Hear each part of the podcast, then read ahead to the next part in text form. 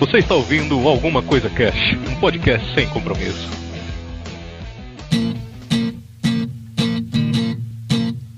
Olá, senhoras e senhores. Aqui é o Febrini and you be dead behind me, John. When I get down to Mexico.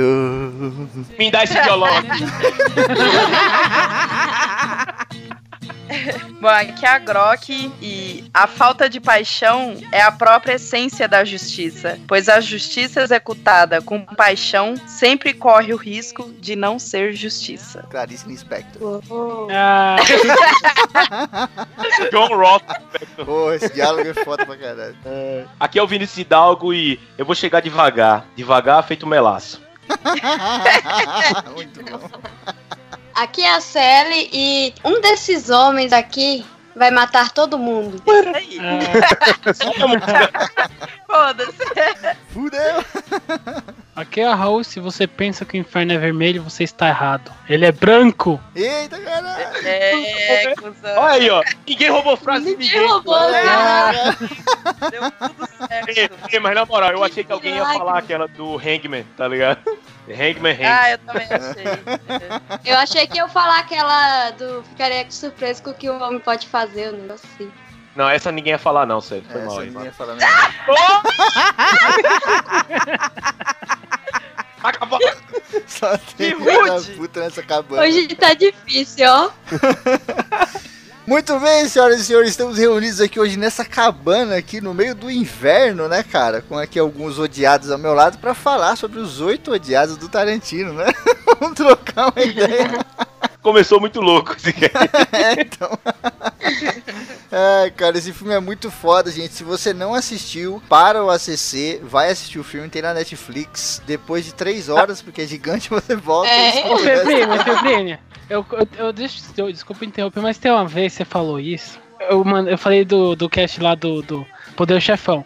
O cara falou que ouviu já tanta coisa sobre o filme que praticamente ele, ele viu o filme, né?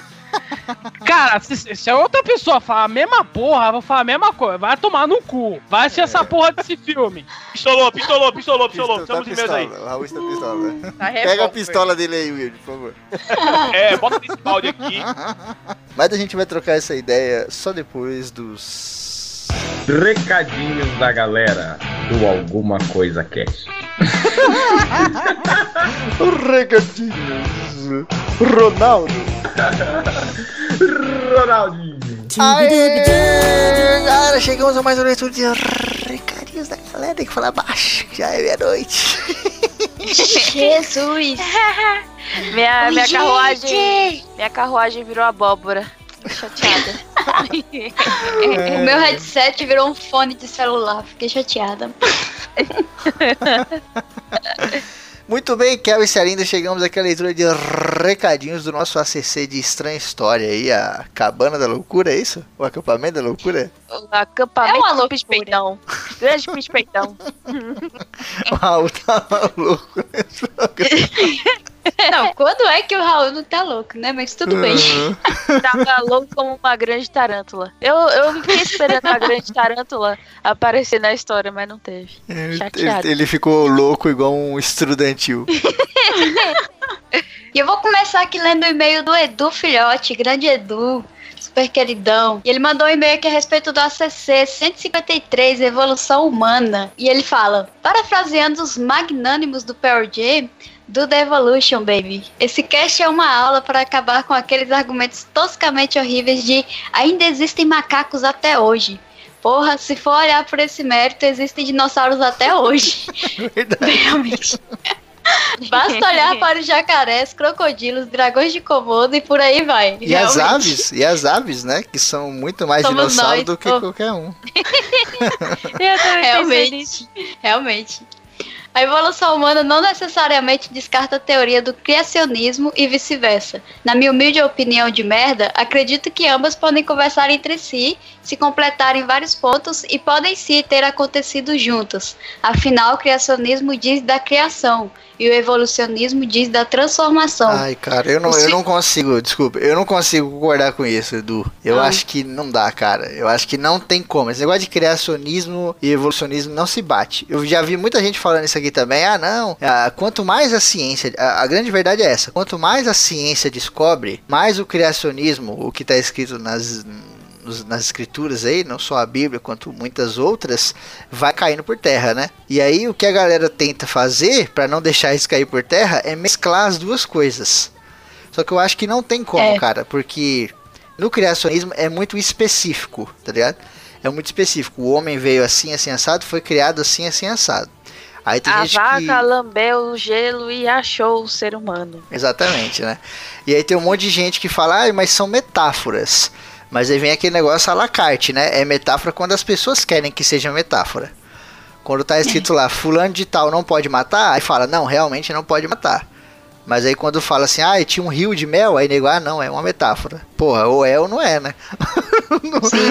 Não, e, e, e outra, né? Tipo, acaba que um é meio que vai contra o outro e é por isso que eles evoluem, porque principalmente o, o, o evolucionismo, né? Que ele tem, a gente tem o criacionismo lá, todo escrito na Bíblia, e o, o evolucionismo tem que ir contra aquilo, para provar que aquilo não existe. Então, é meio que, sei lá, um depende do outro, claro, mas eles não, com- não podem se mesclar, sabe? Tipo, um que- só vai evoluir com se o outro tiver, sei lá, contra ele, entenderam?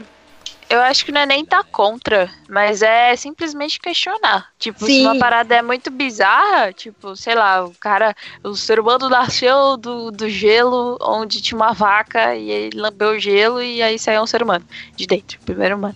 Aí você, porra, quem criou essa vaca? Da onde saiu esse gelo? Tipo, Sim. A gente tem uma, caba, uma cabeçada de, de evidência que a gente falou no programa, estudos, nego descobre osso todo santo dia, cara. Osso de dinossauro, nego tá desco- lá na China estão descobrindo até monumento antigo aí de 5 mil anos atrás, tá ligado? Então, meu, nego tá descobrindo Sim. coisa toda hora, tá estudando coisa toda hora e tem coisa que é evidente, cara. Criacionismo, hoje em dia, na minha opinião, lógico, cada um acredita no que quer, tá muito, muito fantasioso, tá ligado?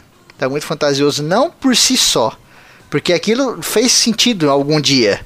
O problema é que as pessoas não conseguem abandonar algumas crenças, né? Aí já vai muito pro lado da fé, né? Quando o cara acredita é. numa parada, se você falar que o fogo vai queimar a mão dele e ele acreditar que não vai, ele vai pôr a mão no fogo. Às vezes ele vai queimar a mão e vai falar, não senti nada, não queimou. E aí como é que você prova que queimou?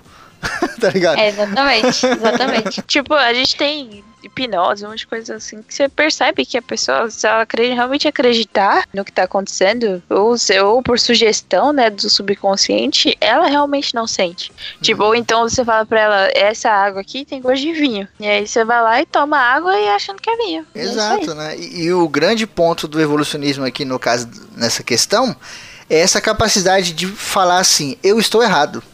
Deixa eu avaliar de novo para tentar, né, descobrir uma coisa nova. Sim. O problema do criacionismo, seja ele do cristianismo ou qualquer outro aí, mitologia, chame como quiser, é a falta da autoavaliação, é a falta de ter essa, entre aspas, humildade que a ciência tem de falar, gente, eu errei, essa parte aqui tá completamente errada, esquece. Eu vou fazer de novo e agora sim vocês vão ver como tá certo. E pode ser que amanhã eu erre de novo, porque a gente tá sempre descobrindo coisa nova. Mas aí você pegar um documento que você diz que foi Deus que escreveu, chegar na galera depois de dois mil anos aí e falar assim, gente, isso aqui tá errado. É foda, você dá um descrédito muito grande pra religião, né? Então a galera do criacionismo tem isso, tem essa base da fé, o cara acredita, você não tem o que fazer, tem esse negócio de não voltar atrás nunca, né? Tanto que tem muita coisa de- da Bíblia Sim. e etc. que hoje em dia não tem cabimento nenhum em relação a mulheres, escravos e etc. E que infelizmente não tem alta avaliação. O fora da- do evolucionismo, da ciência, é isso. A capacidade de se autoavaliar, de se auto-reavaliar, né? De olhar aquilo ali Sim, e falar, sim. gente, tá errado. Isso aqui. Começamos com a descoberta X, mas hoje em dia, sabe? Vocês fizeram um TPM de Marie Curie, que foi foda pra caralho. E ela tava lá exposta a uma cabeçada de elementos, né? Que naquela época, nego né, achava que, tipo, ah, isso aí não é, não é uma onda de rádio que sai do negócio, né? Um radioativo, uma É, radioatividade. sim. Mas aí hoje em dia você sabe que não, mano, que é um veneno do caralho. Hoje a palavra, né? A palavra já assusta, radioatividade. Você já pensa em algo perigoso. Sim, uhum. nego condena um monte de lugar pelo mundo, né, cara? Por, por conta de radioatividade, negócio que aconteceu Exatamente. no Japão, da Rússia e tal. E aí ele continua aqui. Os filmes e obras citadas retratam bem a evolução humana, e a citação dos Crudes foi genial. Até fui ver novamente o filme depois desse cast, só para ver a diferença dos clãs como diferenças de evolução entre as espécies. Caramba, já disse que estou aprendendo horrores com vocês, né? KKKK. E a gente também. É, com certeza, é a troca aí. de informação. Aham. Ai, é muito bom o e-mail. Valeu, Edu.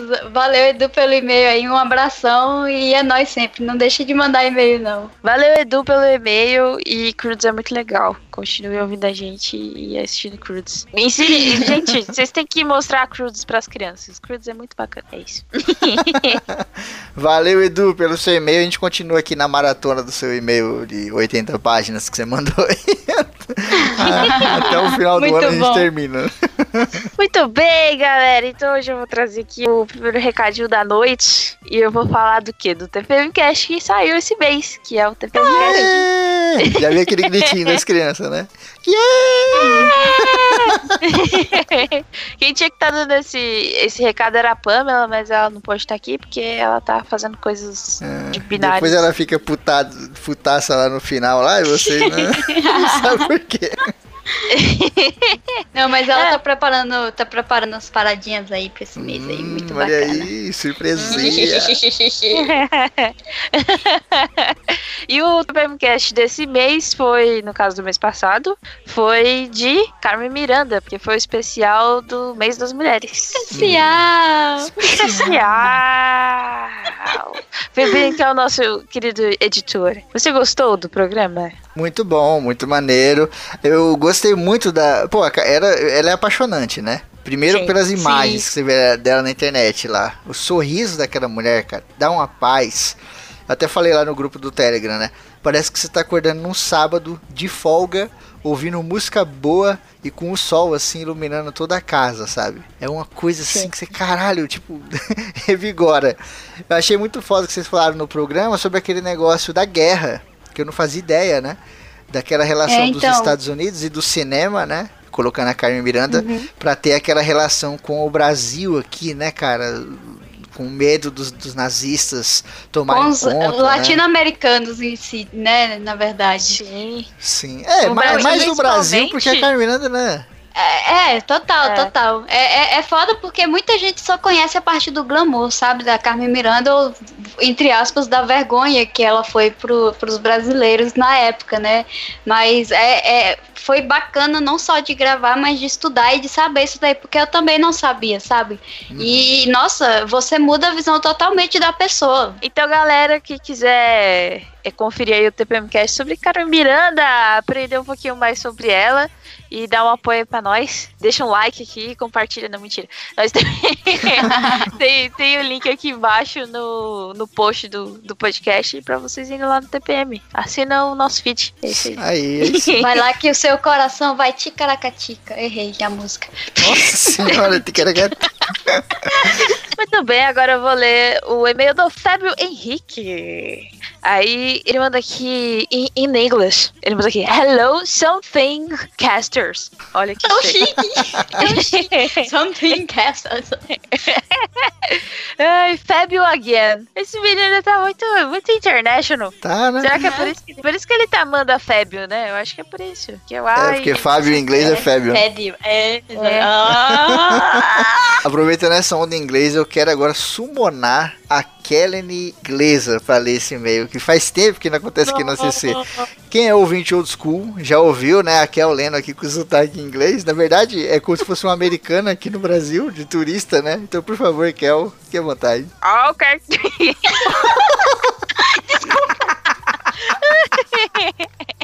Ai, acordei todo mundo, toda a vizinhança agora com essa risada, hein? Eu estava tão feliz.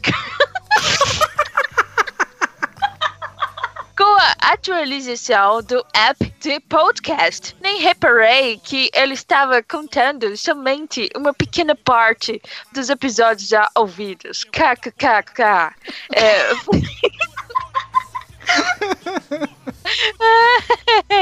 Fala no engano. Já ouvi praticamente 97% dos casts. Exceto alguns de assuntos que não me chamaram a atenção ou que passaram despercebidos. Sorry. Ah, sorry. Até o sorry. vem. Sorry. Sorry. É, com sotaque. Não, pode voltar ao normal, vai. que Ninguém tá entendendo Obrigada. nenhuma. Hum. Obrigado. Esse, ulti- esse último episódio foi demais. Estava no ônibus e já tava ficando com dor de barriga de tanto rir. Eu acho que agora ele vai ficar um pouco chateado. Ele vai estar rindo mais. o mais legal são as coisas que falam sem pensar. Por exemplo, quando um trovão atingiu a cabana e a mesma começou a pegar fogo. Pelo que eu saiba, trovão é só o estrondo produzido pelo rompimento de elétrico do ar. Menino, que chique, não? Ah, mas é na hora lá do estranha história, filho, não dá tempo de, de pensar em nada. Você tem que mandar a frase em 5 segundos e foda-se. Caiu o som e fez a, o bagulho pegar fogo. Depois uma personagem atira uma pedra no olho do Klaus, mas esqueceram que o Klaus perdeu os olhos assim caiu do carro. Não, mas voltou, é, voltou. Quando tiraram o estrudantil da boca dele, os olhos dele voltaram. Agora a pedra, a pedra desapareceu, né? Tipo, tacaram a pedra no olho do Klaus e tipo, foda-se. Foda-se. Acho o que ela Klaus, errou. pedra. Errou! o trio Febraunilde. Eita, já tem até chip. É um chip. Chip triplo, primeira vez que eu vejo, hein? É. É igual o celular do Paraguai, cabe três chips. Meu Deus. Adultos. Meu Deus, eu preciso, eu preciso fazer a camiseta disso. o, o, o trio Febraunilde é demais. Consegue fazer uma história de terror se tornar algo onde só se encontra risadas. Valeu, galerinha! Pô, valeu, Fébio. gostei, gostei. E, e eu acho que realmente o trio Febraunilde é, é, é o trio mais crazy do ACC. Valeu aí, Feb, pelo e-mail. Continua mandando, é nóis, mano. Valeu, Fé, pelo seu e-mail, cara. Tamo junto, é nóis. E ó, só um recado pra galera que não ouve Estranha História, tá ouvindo essa leitura de e-mails. A gente recebeu um, um comentário no site, não lembro agora o nome do menino, cara. Ele é muito gente boa, ele comenta direto, falando, pô, eu nunca tinha ouvido, ouvi agora e achei foda. Porque eu pensava que era um- um- uma coisa de, de história, de contar história, uma coisa assim. Eu não, gost, não me interessava pelos outros temas, né? Dos outros estranhas histórias que tiveram. E já não é a primeira pessoa que fala isso. Gente, o estranha história não é bagulho de tema. Tipo, ah, estranha história sobre detetive. Ah, eu não gosto de detetive, então não vou ouvir. Não tem nada a ver com isso. O tema, cara, é 1% do programa. Estranha História é uma zoeira que a gente faz naquele esquema do Orkut, que cada um fala O uma é frase. loucura. o, tema, o tema é loucura. Cada um fala uma frase e a gente vai montando a história e tem um monte de efeito mal maneiro, eu edito com o maior carinho. Fica muito engraçado, a gente ri pra caramba. Então, Estranha História, cara, é sempre um programa de humor. Você pode ouvir todos, não importa o tema, que eu garanto que você vai dar risada em algum momento. Nem que seja de pena, porque é muito zoeiro. É uma zoeira assim que é Rue BR, cara. Aquilo ali é Rue BR, tá ligado? Não tem jeito. Patrões do Alguma Coisa Quer, seja um patrão você também, a partir de um dólar aí. Olha aí. A partir de um dólar, 5, 10, quanto você quiser dar, você já ajuda a gente aqui com projetos, com manutenção de equipamento e o caramba. Aí no post tem o link do PayPal da Kel para você depositar e tem também a conta do banco da Kel para você depositar. Não é para você depositar no Patreon do ACC. O ACC tem um Patreon lá no site do Patreon, mas não é para depositar. Se você quiser entrar lá no Patreon para olhar as categorias, olhar as paradas, ok. Mas para depositar é pelo PayPal ou pelo pela conta da Kel aqui do banco Bradesco que tá aqui no post.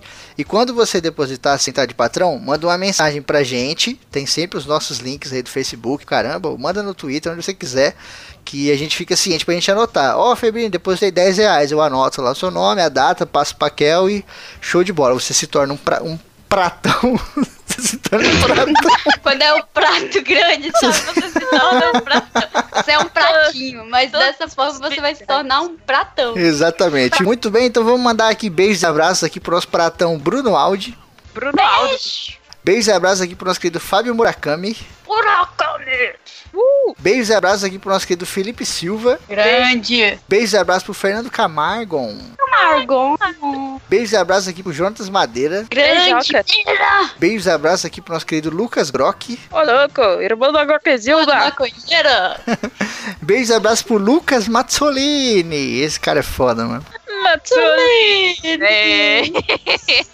Beijos e abraços pro Lucas Silva, nosso mano da ZL aí, cara. Ouvinte patrão fiel da CC. Diretamente do mundo da lua, da leste.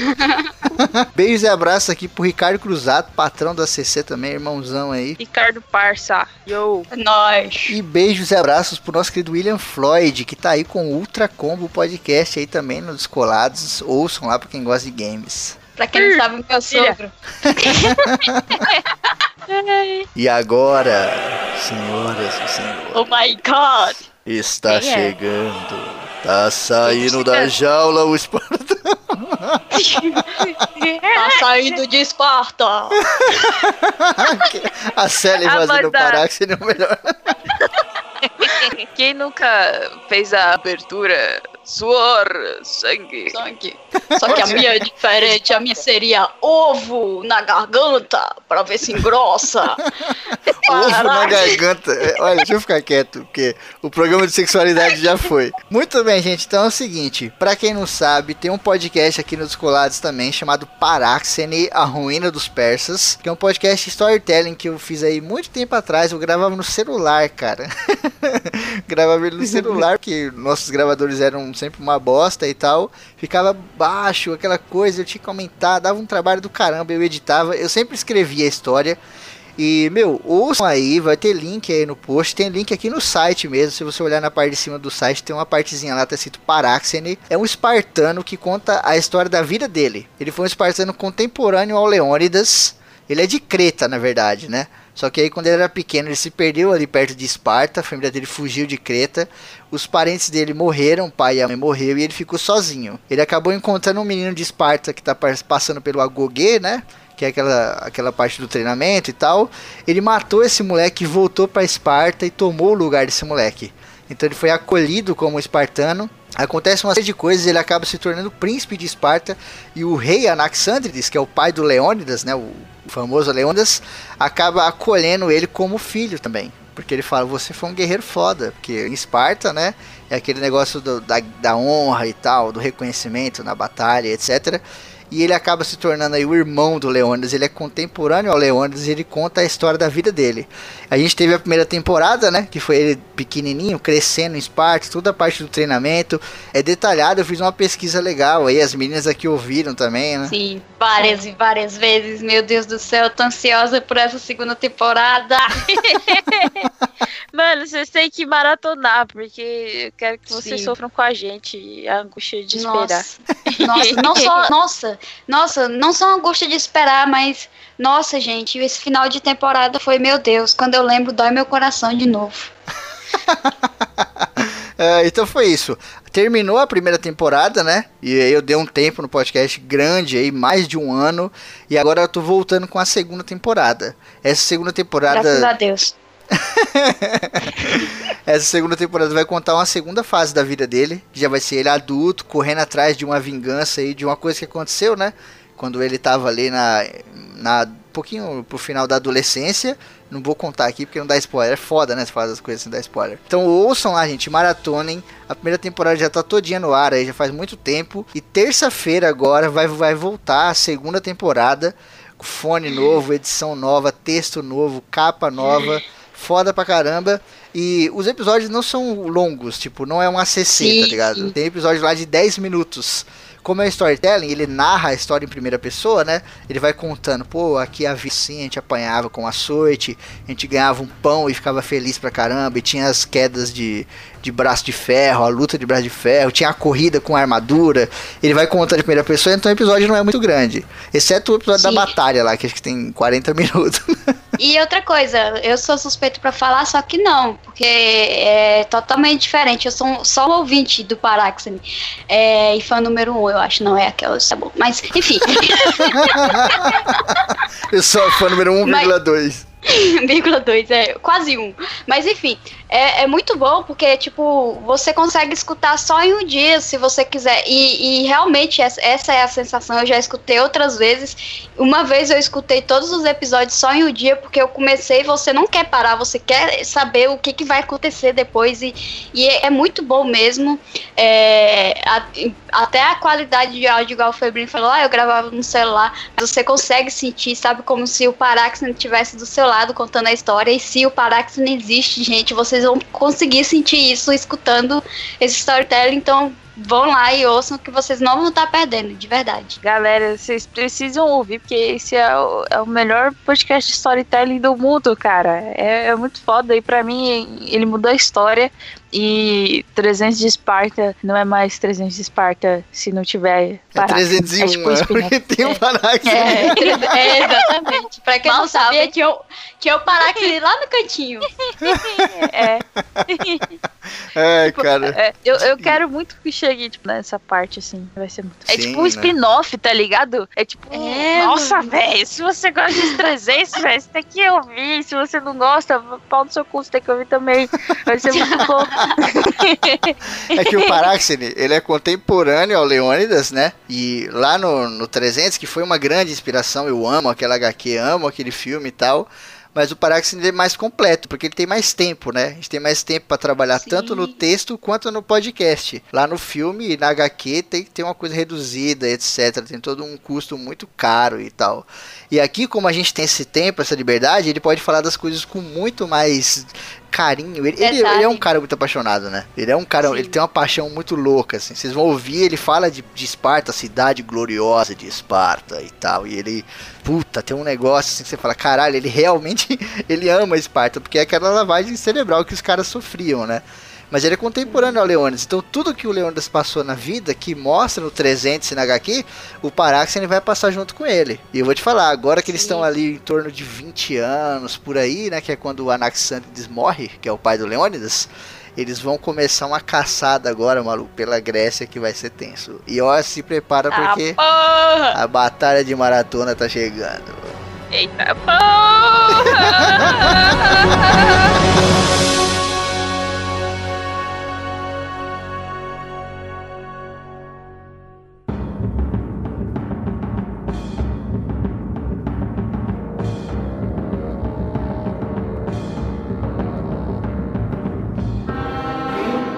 filme já começa, né, dando um tapa na nossa cara, que é aquela porra daquela cena de duas horas do Tarantino filmando aquela cruz com a dirigência. Não é né? duas horas. Aquilo é um belo plano detalhe, cara. Não, é um sim, eu não tô detalhe. falando mal. Eu acho foda pra caralho. Eu acho foda tanto a cena, porque tem a trilha sonora do Ennio Morricone, né? Que o Tarantino brinca aqui com trilhas do Ennio Morricone e com músicas Tarantino, né? As músicas que ele gosta e que tá no Spotify. Ele fala, vou pôr no filme porque eu posso, tá ligado? É dele, então foda-se. É, então, mas eu acho foda essa cena. O- é, tanto pela coisa do Ennio Morricone tá tocando ali, já dá aquela. Toda vez que toca Ennio Morricone durante o filme, parece que vira um filme de terror. E é muito bizarro, se você para prestar atenção, sabe? E outra coisa, é um plano, como o Raul disse, sequência, e meu, é tipo 4 minutos direto e vem aquela dirigência lá da puta Plano que pariu. detalhe. Plano detalhe, né? É. É. E, cara, se ele errar, eu fico pensando, se errar, se der alguma coisa errada, tem que voltar tudo de novo. Vai ter que pegar essa porra dessa carroça, levar lá na casa do caralho de novo, passando pelo mesmo caminho, porque não pode marcar a neve em outro lugar, né? E tem que fazer toda a cena de novo. Tudo, tipo, quatro minutos, tudo de novo. Eu fiquei tipo, mano, Tarantino é muito maluco com essas porra, né? Ah, mas eu acho que também não tem muito o que, que dá errado na cena ali. Tipo, alguém vai sair gritando de dentro da carroça e. Sabe, tipo. tá ligado? tem essa é só, também, né? tipo, pessoas Aham. andem com a carroça e fiquem quietos, tá ligado? Vai a galera. É, mas eu acho muito foda essa cena. Tem um monte durante o filme. Tem uma de um diálogo da do cenas Mergulho lá no final, né? bonitas, as- Sim. As de paisagem, assim, a fotografia é mais bonita, cara. Ele filma as montanhas. É, pra mim, a introdução é uma das melhores partes do filme, pá. É, é muito bom. E aí os caras encontram, né, o Samuel Jackson aí, que é o Marcus Warren, no meio da estrada, sentado em cima de uns, de uns cadáveres com a cela. Isso que é maravilhoso. Sim, mano. três, três caras mortos, tá ligado? Do nada. Ai, cara, isso é muito doido, né? Dentro da diligência, né? Dentro dessa carroça aí, tá o John Roof, que é o nosso querido Kurt Russell, que tá maravilhoso nesse filme. E tá também a Domergu, né? A Daisy Domergu, que é a Jennifer Jetson. é, aliás, Jennifer Jason. né? Jason. Ah, ela é mó lindinha nos anos 90. Ela tá bizarra nesse filme. Nossa, tá... mano, eu vou te falar. Gente, Eu gosto de todo mundo, mas a Domergu aí, a Jennifer, nesse filme é maravilhoso, cara. Porque ela passa um sentimento tão misturado de tudo, assim, que você fala, mano, que É. porra é essa? É. você não sabe se você gosta dela. Ao momento você gosta dela, no outro você já tá querendo que ela seja enforcada mesmo. Mano, ela é muito foda-se. Ela é tipo, mano, É foda-se, meu irmão. Ela é, tipo, Sim. é só isso, tá ligado? Ela Ela apanha. tá, ela tá sentada, pô, na, na carroça lá, meu irmão. E você vê que, tipo, ela tá cagando fora pro que tá acontecendo, tá ligado? Hum, Ai, mano, eu nunca esqueço das melhores cenas, que é uma das primeiras que. É quando ela leva aquele soco, mano, e ela fica sorrindo, Qual tipo, deles? foda-se. Qual dos 85? Ah, é. Ah, é, verdade. Mas o primeiro é mais impactante. Sim. Eu, eu acho, tipo, eu, eu nunca quis que ela fosse enforcada, na verdade, sabe? Eu nunca tive aquele sentimento assim, pô, eu quero que esse personagem morra. Com ela, eu nunca tive em momento nenhum. Que não sei se o Tarantino fez de propósito, mas nunca me passou assim que ela era uma personagem filha da puta, sabe? Eu tinha mais raiva do Chris Mannix, né? Que aparece Sim. depois no meio da, do, do gelo também. Do que dela. Porque eu achava o cara muito, puta, pé no saco do caralho, sabe? O jeito dele falar, puta, É. cara. É muito foda, o ator é maravilhoso. Que pra falar daquele jeito e fazer você odiar ele por conta disso, é preciso atuação. É um solista. Nossa, cara, tem hora que ele, que ele tá apontando a arma lá porão e ele fala Slowly come on up. É muito bom isso, velho. A Mano, é- ênfase que ele dá nas coisas. E outra, ele usa muito. Ele usa muito. Muita gíria bizarra, tá ligado? Son of a goddamn true E quando ele fala que ele entra lá, aí tá o, o outro general racista nojento lá, que aí ele pega e fala: cortem minhas pernas e me chamem de baixinho, se não é o general fulano.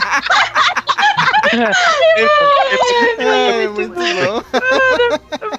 Não, é legal dizer que o filme se passa na depois da Guerra Civil Americana, né? Porque ele, É. tipo, o Django ele se passava na época da escravidão e daí se passa depois, né? Sim. E é, e tipo, é, cara, não tem nenhum herói nessa porra, é todo mundo vilão nesse caralho, ou anti-herói também, né? pessoas, né? Todo Uhum. mundo Acima de pessoas, tudo né? são pessoas. Não tem aquela dicotomia Mas é- doida. Mas é muito Mentirosos, mentirosos pra caralho. É.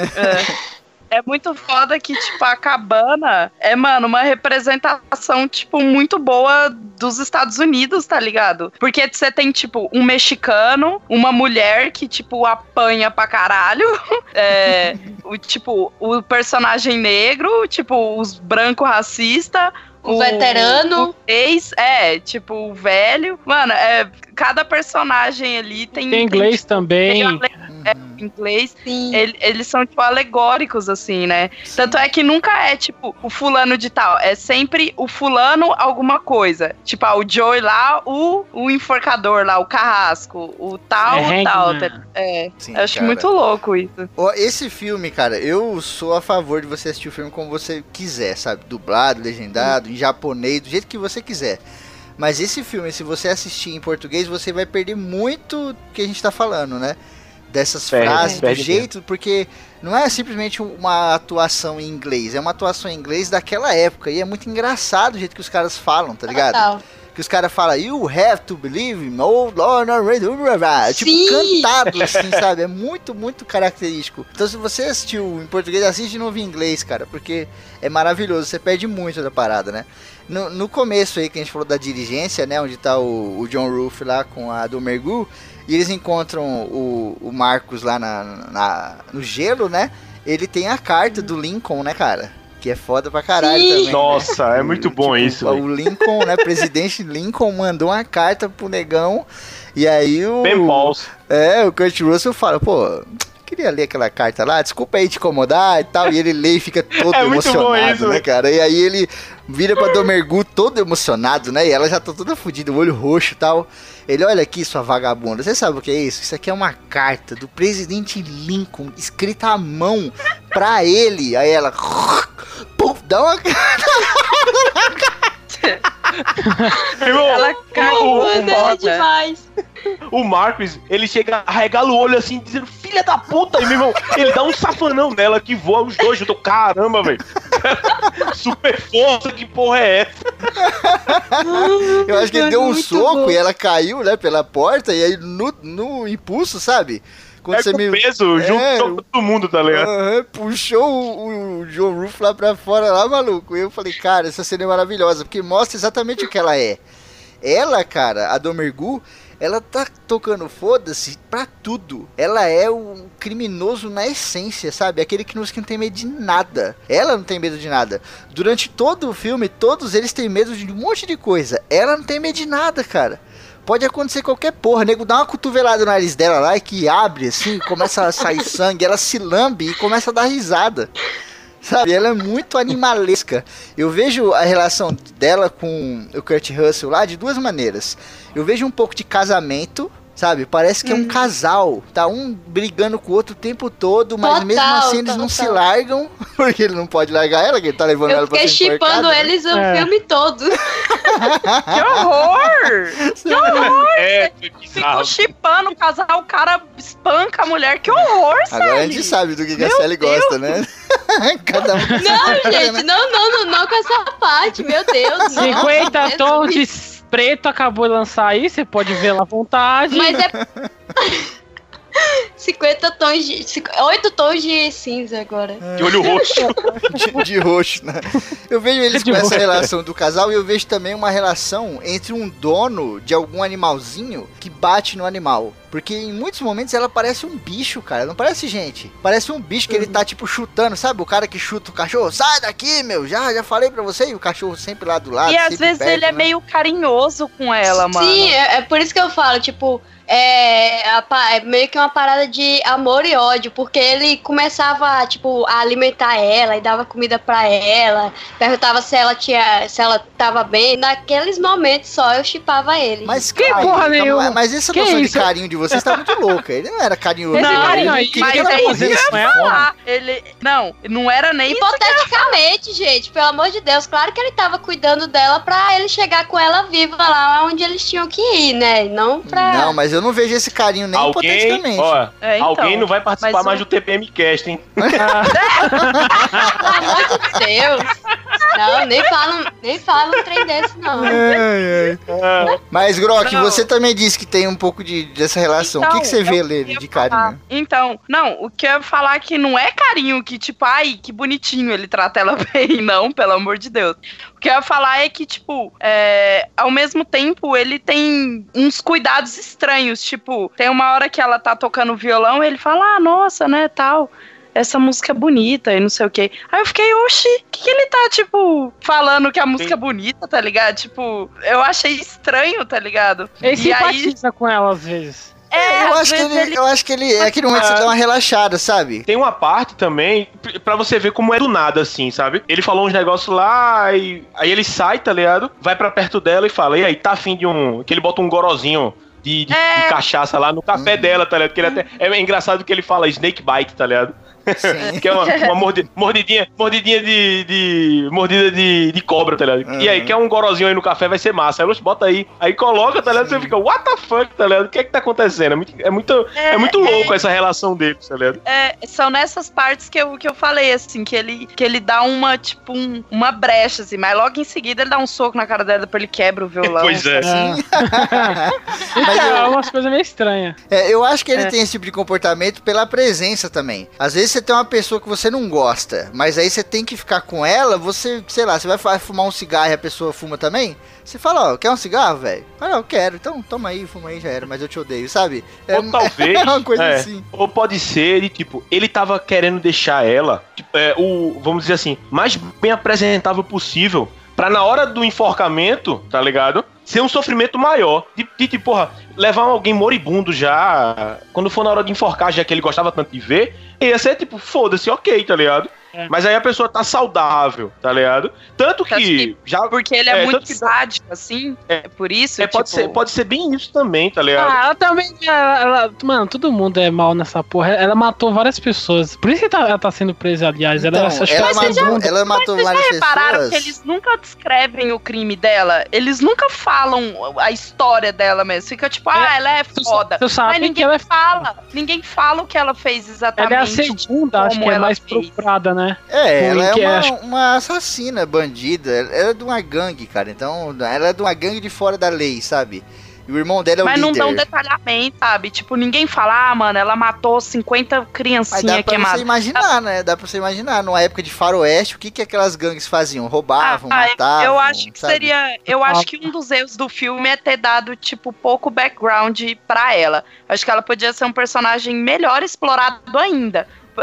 Ela sei, foi muito bem não- explorada e ela tem um- uma puta personalidade. Mas eu acho que podia ter dado um pouco mais de importância, igual deu pro Samuel Jackson, por Caralho, exemplo. mas ela é a Tem um importância puta- do filme. Então, mas é, é. justamente por isso, Febrinho, justamente por ela ser a, a, a coisa mais importante do filme, tipo, o Samuel Jackson, você tem um mega background dele. Fala o que que ele matou, como ele matou, por que que ele era perseguido, quando tinha na cabeça dele, quantas pessoas ele matou, que jeito e tal. E ela é, tipo, ela é a coisa mais importante do filme e ninguém fala nada sobre ela, tá ligado? Tipo, Então, é com esse são- detalhamento. Uhum, É que são motivos diferentes do- dos personagens, entendeu? Se você tem todos Mas os eu acho- personagens, ó, você tem oito personagens principais, entre aspas, né? Se você tem os oito personagens com background, eles tendem a ficar meio repetitivos, entendeu? Tem personagem que não interessa o background, entendeu? O que interessa é ali o momento. Por exemplo, o Obi. O Obi é um personagem que não tem background nenhum, mas eu me simpatizei muito com ele e não gostei dele quando ele morreu. Porque pelo que o Tarantino me deu dele, eu falei, o, o Obi não tem motivo nenhum pra morrer. Ele é um cara que leva pessoas de um lugar pro outro. E não teve um background gigantesco, entendeu? Eu acho que se todo mundo tivesse background, ia ficar um saco, ia ficar repetitivo pra caramba, sabe? É, porque a maioria não explica, né? A maioria que o pessoal vai é tipo, é, a gente conhece um pouco do, do, do xerife, né? Que é o Chris Mannix. Assim, conhece até do o próprio General Sanford, né? O terceiro capítulo, né, depois que o Chris Mannix entra também na dirigência lá e tal, né, o John Ruff dá uma carona pro cara, porque ele fala que é o novo xerife, né, eu sou o novo xerife, e eu não acredito Mas ninguém acredita. fudendo, né, o cara mó safado do caralho. E aí eles chegam lá na casinha da Minnie, né, que é aquela, aque- aquele negócio é muito interessante, ele é um pit stop, né, é uma parada pra diligências, né, tem um nome em inglês lá todo rebuscado, mas eu não lembro agora. Haberdashery. Haberdashery, é muito bom. É. Que isso aí, cara, nada mais é do que aqueles, aquelas paradas de busão que a gente vê na estrada, tá ligado? Que você para pra comer Sim. alguma coisa e depois você segue o caminho. Ou o cara que é caminhoneiro, sabe? Ele para, tem um lugar pra ele comer, dormir, alguma coisa e segue o caminho, né? Todas essas paradas assim vieram muito desse lugar, que são aquelas casinhas de beira de estrada, né? Que é foda, porque tem tudo. É um dos cenários mais incríveis que eu já vi no cinema. É um lugar que tem tudo, maluco. Desde abridor de garrafa até corrente. tem a porra toda. Um milhão de potes nas paredes com um milhão de condimentos, de substância, de comida. Tem doce, tem arma, tem. Mano, pele, cobertor. Tem hora que o Obi sai lá no gelo, que ele volta, ele arranca uma pele de urso da, da parede de 3 Sim. por 3 tá ligado? Que eu falei, caralho. E não só ele, né? Tipo, acho que chega uns dois ou três lá e faz essa mesma coisa. Arranca uma cortina de couro, alguma coisa assim e se cobre. Eles pegam um cobertor, né, e joga. Isso também eu acho maneiro, cara, no filme. Que é essa interação dos personagens com o cenário, né? Às vezes a gente vê muito Total. filme em que o cenário tá ali, podia colocar um, uma tela verde atrás lá, né? Um chroma key, que não ia fazer diferença nenhuma, né? Nesse filme, não, os caras interagem com o cenário, né? O nego puxa o É um bagulho bem teatral, né? Isso É. vem bem do teatro, né, mano? Eu vejo, Uhum. é, vejo muita semelhança com, com a parada do, do, do teatro, né, mano? É, e tem uma Os história do, do objetos teatro, ali. né? É, sim, Tem a sim, história sim. lá, né? Que o Tarantino tava escrevendo o roteiro. Aí o roteiro pegaram lá e jogaram na internet. Não sei como, se hackearam o computador dele, que porra que aconteceu. E aí ele falou, mano, então não vou fazer mais o filme, né? Já vira o roteiro, então vou fazer outra parada. Só que aí ele foi convidado lá pra fazer uma peça de teatro lá, né? Ao vivo, dirigir, aquela coisa toda. Ele falou, vamos fazer. E aí ele fez algumas cenas lá e ficou maluco, né? Falou, puta, eu tenho que gravar esse filme, cara. É, ele fez tipo uma leitura do. Tipo, uma leitura do, do roteiro, né? Com os atores e tal. Aí virou meio que, que um teatro, assim, né? E eu acho que isso acabou de alguma forma transmitindo pro, pro filme, né? Até essa coisa de atos e tal. E do filme ter basicamente um cenário só, né? Parece Uhum. bastante uma peça de teatro. Eu acho isso um dos pontos bem da hora do filme, né, mano? É legal. É, e outro ponto muito- bacana, né, é que ele soube trabalhar essa parada aí de ser só aquele cenário. E parecia que, igual o Febrino falou, tinha tudo ali. E, e nos, nos cinco capítulos você sentia que o ambiente em si mudava, mesmo o cenário sendo o mesmo. Eles conseguiam transmitir esse sentimento de mudança, mesmo com o cenário igual. Uhum, sim, as posições sim. de câmera, a casa da Minnie também é gigantesca. Aquela porra é imensa, tá Sim. ligado?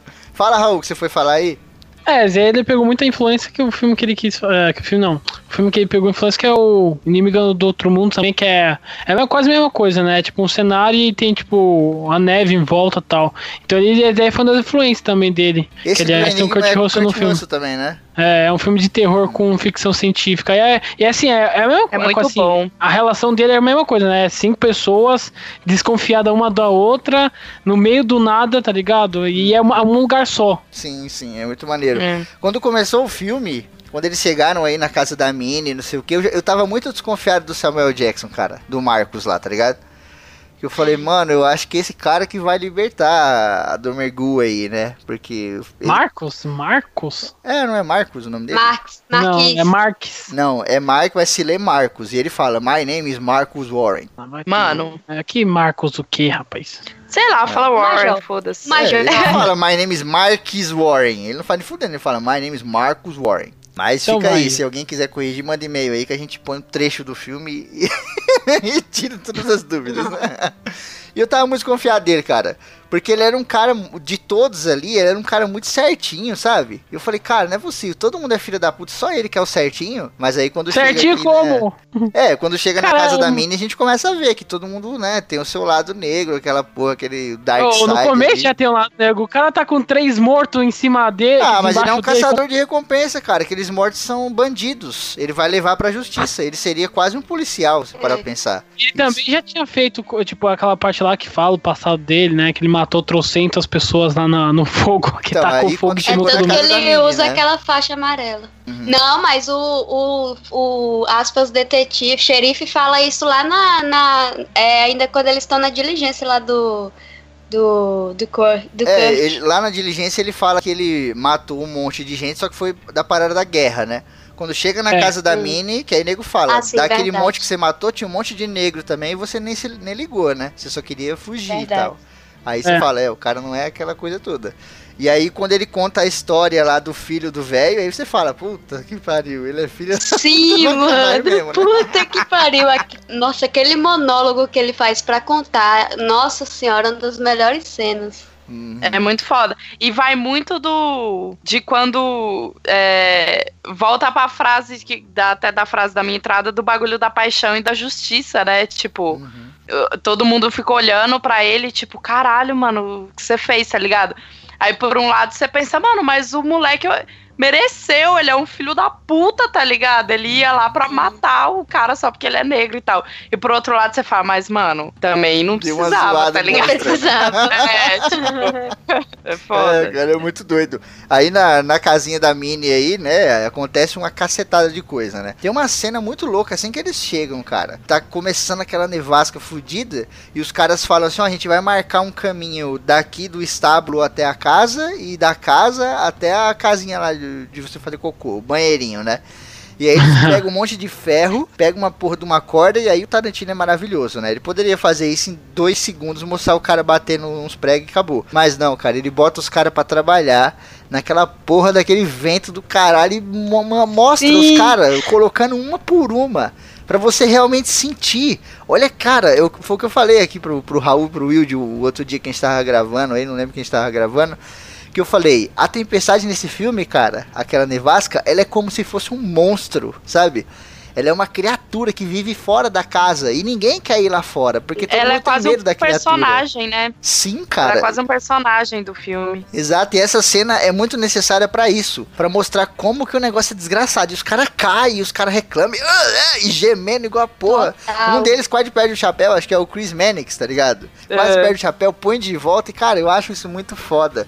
E É sofrível, né, é mano? sofrível, e toda vez que alguém sai lá se fode, né? O Obi mesmo. Tem uma hora que o John fala, né? Pega a arma de todo O mundo. Bi só ele só se for. Porque, É. Vai sair quem? Vai sair o Veio o Bi, narrador. porra, meu. Quando vem, ah, tiraram na sorte, quem e aí? O Obi perdeu. Entra ali, ele vai de novo. Uma outra coisa foda aí da, da casinha da Minnie aí é es- essa relação entre os personagens, que eles começam a se conhecer, né? E ali a gente conhece o, o Aldo. Hey, é que é nome? cabron! Cabron! Não, é, eu ia falar do Oswaldo lá. Mas vamos falar do Bob, né? O Bob é o primeiro que chega ali, já, né? Recebe os caras e, meu, é maravilhoso. Eu vi esse ator falando, o cara conversa normal, igual um ser humano normal, né? E depois eu vi ele lá interpretando o Bob e, puta que pariu, me negro, amigo! Ele não, Me negro, amigo. ele não É abre, bom isso, ele velho. abre um olho só. O filme inteiro ele faz com um olho só, mano.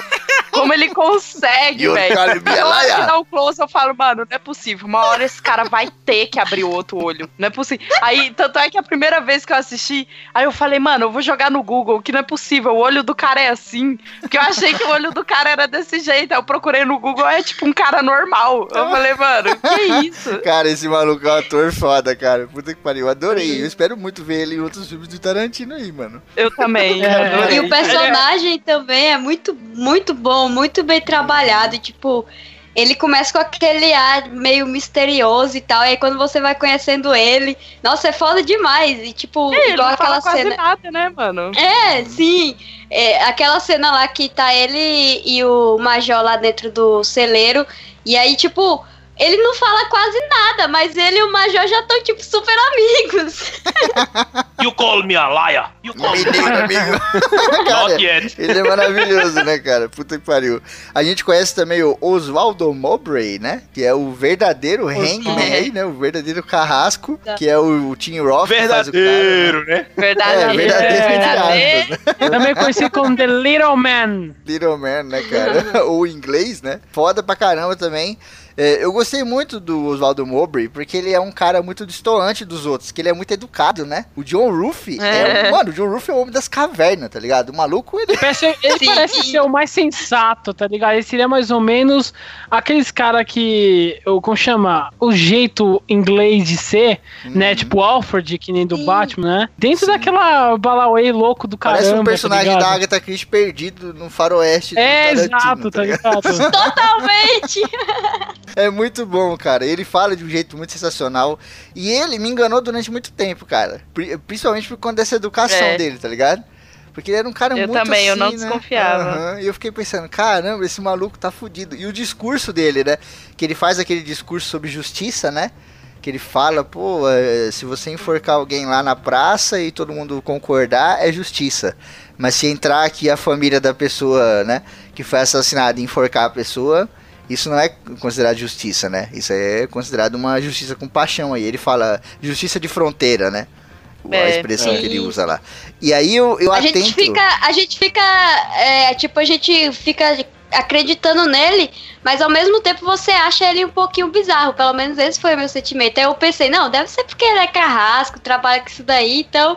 O cara tem. Não tem como o cara não ser É meio bizarro, né? O que, É, o que eu acho total. foda, o, o que eu acho foda desse personagem é que a atuação do Tim Ruth nesse filme tá, tipo, igual o Christopher Waltz, velho. Tá, tipo, mano, igual. Ele Uma tá, coisa que o pessoal tá- falou muito isso. É, então, mas é muito óbvio, ele tá, tipo, extremamente Christopher Waltz, assim. Mas eu não vi como um defeito, eu vi, tipo, uma homenagem, tá ligado? Achei. O Christopher Walken do Bastardo, acho- você fala? É, é. Ah, É, sim. é o Hans Landa. That's a big É. Tanto que. Eu acho que a- as sutilezas do jeito dele de falar, as movimentação da mão dele, o É. jeito que ele, que ele fala de um jeito mais calmo, sabe? Como se fosse tipo, ah, aqui tá, a situação tá de boa. É que ele era Eu bem político, né? Ambos eram bem políticos, então essa sensação acaba existindo. É. né? Eu tava conversando com um amigo meu logo depois que eu terminei o filme, velho. E eu tava, tipo, certo que era o Christopher Waltz, velho. Aí, não, Christopher Waltz, não sei o que e tal. Eu tava até chamando ele de Hans Landa, que eu esqueci o nome. Aí meu amigo parou assim, tem certeza, velho? Eu não tenho, pô. É ele. Aí, não, beleza. Aí agora eu- eu fui procurar o nome dos caras, eu fiquei, caralho, é o Tim Roth, que loucura.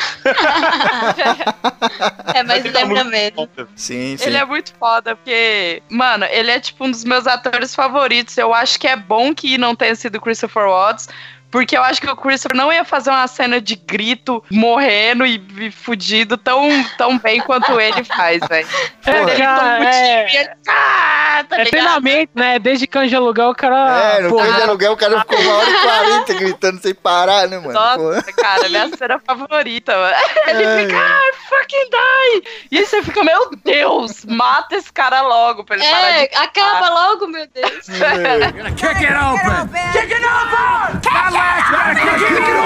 A gente conta também outro personagem, que é o Joe Gage, que é o cowboy, né? Personagem muito foda lá do Michael Madsen. Eu gosto muito desse personagem, o jeito Mr. dele, Blonde. a forma dele, é... Mas eu achei que ele foi o personagem mais apagado do filme, sabe? Eu também. Eu- Eu, na hora, na verdade, quando eu vi anunciado que o Michael Madsen ia voltar a fazer um trabalho com o Tarantino, eu já pensei, caralho, tá? Porque a última vez tinha trabalhado com o Bill, que também foi um trabalho meio apagadão, tá ligado? E É. Quando ele falou que é faroeste com o Tarantino e ele junto, falei, caraca, vai tipo ser nível Mr. Blonde. Aí no, quando eu vi o lado é bem, tipo, ok, tá ligado? Ok, é. o foda é É. que, tipo, às vezes você tem personagens que estão apagados, mas que tem uma importância terrível pra trama. Por exemplo, o personagem do Bruce Dern lá, que é o outro que a gente vê na, na, na cabana da Minnie também, né? Que é o, o Smithers lá, o general. Stanford Smithers lá. É, Eurosmithers. eu- ele é um personagem, entre aspas, não muito importante ali. Ele não é tipo o Samuel Jackson, né?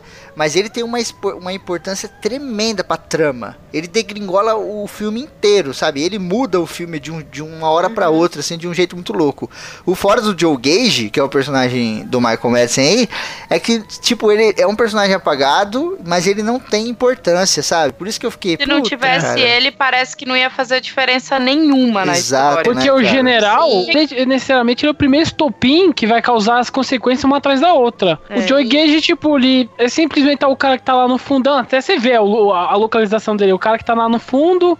Aí o. o como, como fala, o Joe Ruff, que é desconfiado de todo mundo, quer saber um pouco dele. E, tipo, se conhece um pouco. Fala que ele, que ele fala que é vaqueiro, né? Que em inglês é cowpoacher. é? Eu pensei no seguinte dele. Ele, ele parece que vai ser. Ele é a promessa que você tá esperando e não vem, tá ligado? Que ele tem tudo pra ser um, Exatamente. um personagem foda. Isso, ele tem tudo pra ser um personagem foda.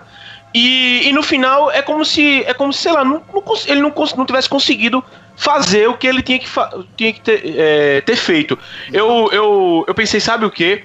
É, o conto do Febrini, do, da Moca, o, o, o, de, o de máfia, que chega o cara no, no restaurante que tá com o notebook O escritor, O né? escritor. e a galera, nah, foda-se, tá ligado? Ele não é, não é ninguém. E quando vê, quando chega na hora do. Na hora do vamos ver lá, da confusão, badabim. ele é, é, ele é um, ele é o cara da outra família. Você, caralho, tá ligado? E, e dá merda. Aí, a minha impressão era essa, tipo, ele tava lá no fundo, a galera ia esquecer dele, e uma hora, tanto que até é, num, num capítulo depois, mostra aquela arma que tá escondida, tá ligado? Tipo, aquilo ali vai ser o negócio decisivo. Mas no fim das contas, não foi nada, nada. tá ligado? Ele não, consegui, ele não conseguiu desenvolver o que, que ele era pra fazer. Só que é, isso, também, isso também é foda porque quebra o que você tá pensando dele, tá ligado? Tipo, ele vai, só que não foi. Na hora que ele ia, ele também não foi, tá ligado? Caralho, é muito louco.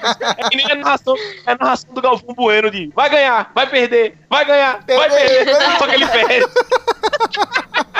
É muito foda. Não, e é. louco. Assim que o Joe Ruth começou a, a, a, a fazer pergunta lá pra ele, suspeitando, eu já pensei, uh, vai começar. É aí, é agora que vai começar o primeiro estopim, a primeira briga, a merda vai começar aí.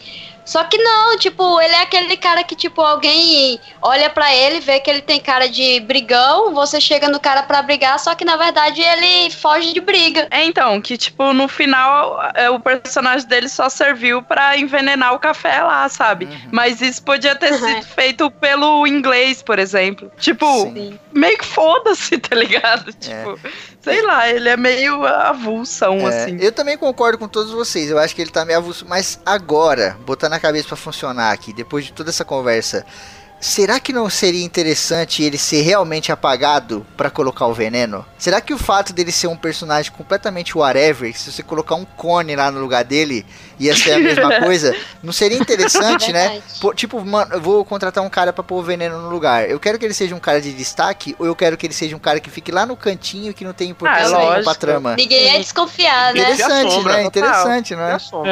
É. É. É. Até a roupa dele, se for perceber pelo figurino da galera, é tipo, foda-se, mano. É, a sim, roupa menos é diferente. comum, tem é tipo muito general, o outro tem um casacão, o outro tem tipo a capa, o, até o Bi tem tipo. O, O chapeuzinho. o chapeuzinho, o óculos. óculos, Não, verdade. o E ele óculos, o óculos, tá ligado? É, e ele é tipo normalzão. A roupa Ele é o cara de não- Curitiba, mano. É, é um. é o cowboy. Se botasse um lenço vermelho, ele virava um gaúcho facinho, tá ligado? Ai, meu É, Deus. cara. Agora, ó, antes de sair, depois de falar desses personagens aí, antes de sair da cabana da Minnie, a gente tem que falar também de um personagem que é maravilhoso. Que eu chamo ele de Kick It Open! que é a porta, cara. O que, que é aquela porta, porta. velho? Puta que Nossa, muito bom. caralho, aquilo é uma maravilhoso, parte- cara. Eu acho a melhor, a melhor parte da porta é quando John Ruth e a, e a Domergu já estão lá dentro. E aí mais dois entram, tá ligado? Que aí quem grita é ele e ela. E ela dá um gritão foda. E aí você vê o, o general, tipo, o general, caralho, velho. O maluco tá, gritando aqui no meu ouvido.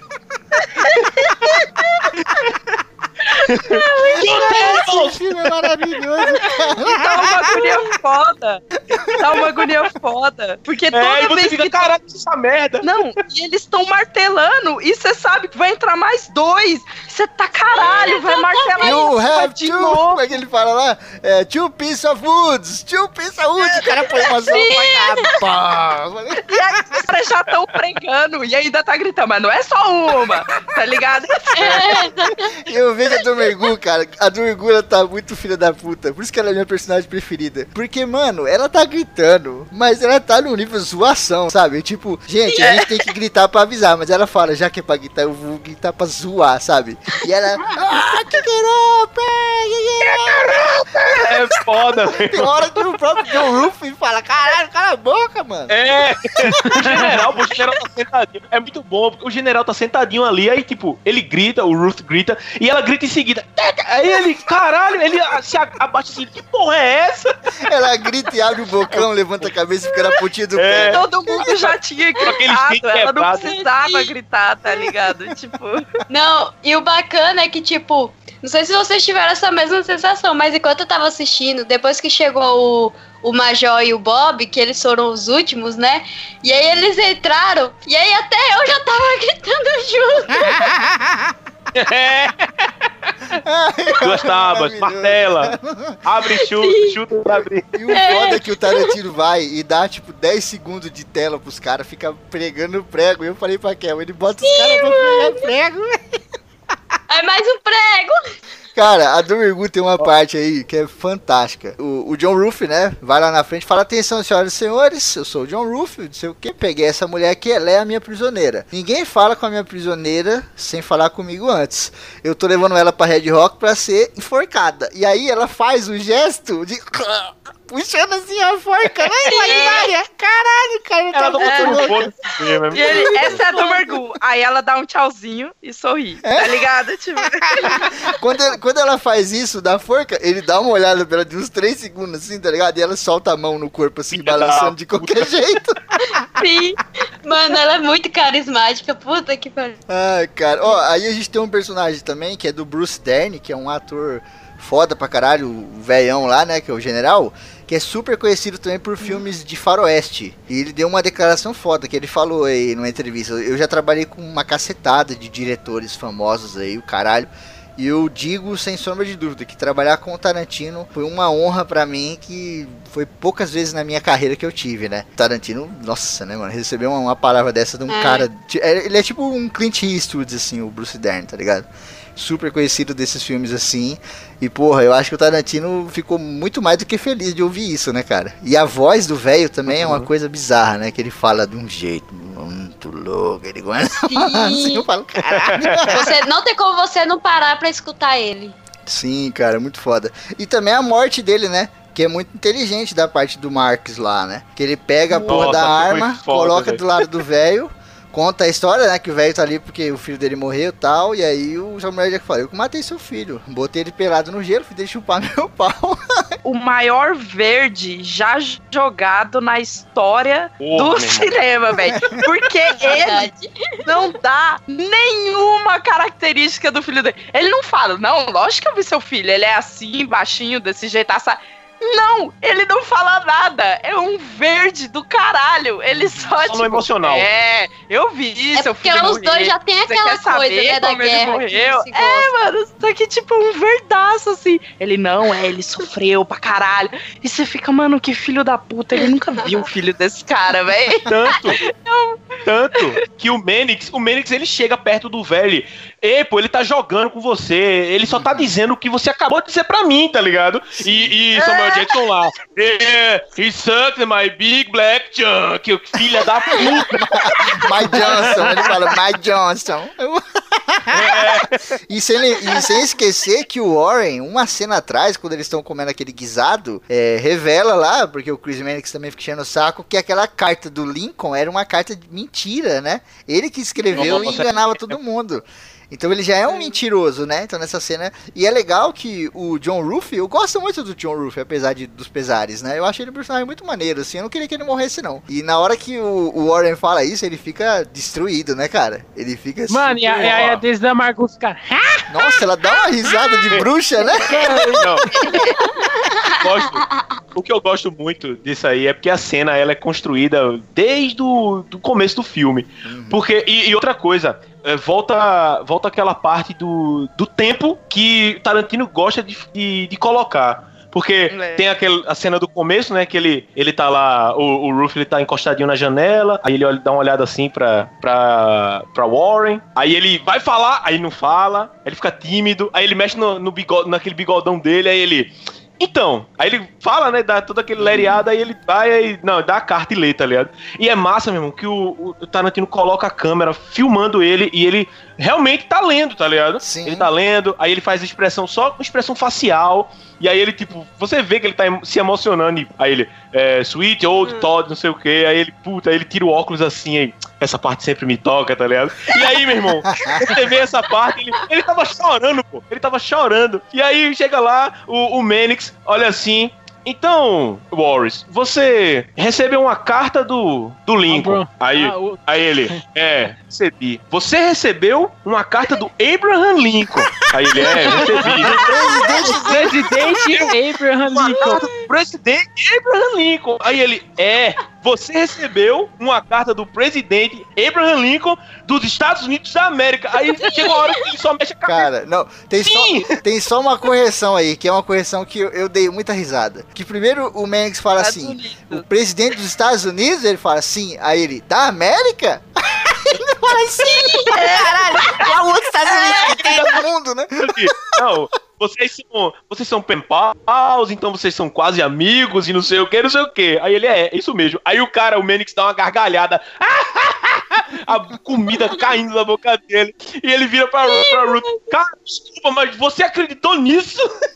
Aí o Ruth chega, olha, pô. Ele, ele tá ele pistola, ele tá, ele tá revólver ali, velho. Da pistola. Aí ele olha assim, lado, É. velho. Warren, é sério que é tudo mentira? Aí o Warren dá um ar de riso e. É, cara, é tudo mentira. E é muito louco também. é muito. É, e é muito louco também o discurso do, do Samuel Jackson, que não é de graça, né? Eu não escrevi isso aqui pra zoar. E aí o John Roof fica todo putinho lá, né? Tudo, realmente ficou magoado, né? A atuação do, do Kurt Russell também é muito maneira, não mente. Mas aí o Samuel Jackson manda uma paulada que ele nem responde, né? Que o Samuel Jackson fala, mas não foi ela que me colocou lá na sua diligência? Tipo, eu sou um Oh! cara negro, né? Aqui na América, velho. É foda pra mim. Então eu tenho que usar da minha criatividade. Isso é uma, uma puta crítica, né? Pô, você tem que. É, é- é como se fosse uma selva, né? Você vive numa selva, mas são pessoas civilizadas, né? É aquela Aí coisa, né? O de- negro com com, status dá mais sorte que o negro que vive na Sim. pobreza, né? Sim, que é, o que ele trabalha também no Django, né? Aquela cena É. lá, que é uma cena de 5 segundos, mas é super importante. Que o cara pergunta pro Django qual que é o seu nome, né?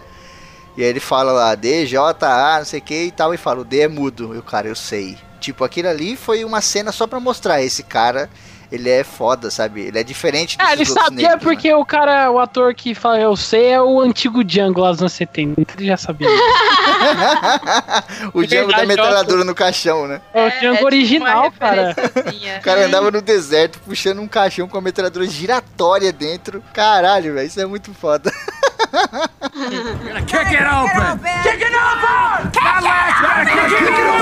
No capítulo seguinte a gente tem aí a introdução, né, do- dos vilões aí da parada, né, cara, dos, dos caras do mal aí, entre aspas, né, que são os outros quatro. É é uma loucura da porra quando você pega, né, você vê lá oito odiados e tem uma, parte de personagem e eu ficava me perguntando, cara, quem são os oito odiados? Eu ficava toda hora também. contando, aí morria um, É. eu, não, calma aí, volta. é tipo os cinco exércitos Chegou do Hobbit, tinha né? 50 pessoas na. 50 pessoas pra. Caralho, velho. É, né, cara? É, porque, porque tem nove, né? Inicialmente, né? Contando com o Obi, não é? Exatamente. Só que Sim. o Obi, foda-se. Sim, cara. E aí. Os oito odiados é o Samuel Jackson, é o, o nome dos caras do filme, né? É o Warren, o John Ruff, a Daisy, o Chris Mannix, o Bob, o Waldo, o Joe Gage, o Waldo não, o Oswaldo lá, o Oswaldo, é uma merda falando inglês, Oswaldo, né? Oswaldo Mompur. É, É, e o Stanford lá, o Smithers lá, que também é o, o general lá, né? Esses são É, os oito, é. mas a princípio você não sabe, né? E aqui nesse É. capítulo, que, cara, a crítica brasileira de cinema, ela Como deixa assim não puto. sabe? Como assim você não sabe? Tá no pôster lá o, o nome de cada um. Ah, mas quando você dá play no filme, não aparece o o pôster, nome né? de cada um, nickname tá lá o nome. Quando você dá Tal, play no tal, filme, tal. não aparece um Nickname. pôster com os oito, assim, o né, nome de caralho? usuário. O foda desse, desse- dessa coisa da crítica brasileira, que é puta chata pra caralho. Primeiro, os caras falaram mal do Total. Smithers aqui. Falou que o Smithers não faz diferença nenhuma. É por conta do Smithers que dá a merda toda, que a gente vai chegar lá. Pois e outra é. coisa, falaram que esse capítulo era desnecessário. Esse capítulo dos quatro passageiros. Falei, caralho, esse capítulo é essencial pra você entender o- a trama do negócio, né? É um flashback essencial pra história. Você co- consegue pegar todos aqueles elementos, porque o Samuel Jackson, tem hora que ele entra na cabana da Minnie, bem no comecinho, né? Que ele entra e aí ele fala assim, pô, cara, tá todo mundo de chapéu, a Minnie não gosta de gente de chapéu aqui. E aí o Bob fala, ó, vamos, né, abrir uma exceção, amanhã eu vou fazer o No Hats Day. um dia sem chapéu. É. E aí nesse flashback mostra isso, ela pedindo pra tirar o chapéu. Nesse flashback mostra também o Oswaldo Mowbray lá matando uma mina que trampava com a Minnie. E a mina da estoura aquele pote de doces, cai doce pra todo lado. E tem uma hora lá no começo, quando o Samuel Jackson entra pra tomar café, que ele vê uma bala no chão. E ele olha na estante e tá faltando um pote, né? E ele estranha, né? Porque ele já foi ali um Exatamente. milhão de vezes e sabe como é que é, né? Então eu acho esse capítulo super necessário. Pô, a morte do Sweet Dave, que deixa aquela mancha de sangue na cadeira, porra, cara, Sim. se isso não é necessário, eu não sei o que que é cinema, não. Não, Fora que você acaba sabendo um pouquinho mais da Minnie, né? Que você fica nos três primeiros capítulos, naqueles, principalmente no primeiro, naquela expectativa, querendo saber quem diabos é Minnie, quem diabos é Minnie, que todo mundo conhece essa Minnie, todo mundo é amigo da Minnie.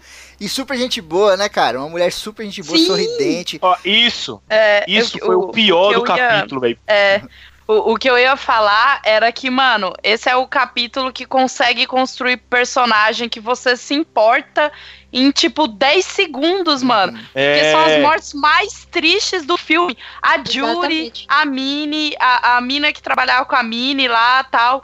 Porque ele constrói tão rápido, tipo, a Minnie, mano, ela tem uma personalidade completa. Você sabe como ela é, você Total. simpatiza de cara. Ajude, tá ligado? Tipo, o jeito que ela fala, o jeito que ela age, que ela é sorridente. Pra mim, são as mortes mais tristes, tá ligado? É- e- Uhum. e acontece, mano, tão rápido. E é tão difícil, né, cê, é você criar um laço do, do personagem com o telespectador, tipo, em tão pouco tempo, né? Em um personagem que não é, tipo. Eu acho muito foda esse E, capítulo. é, e é por legal isso. também que mostra o irmão da Daisy, né? É.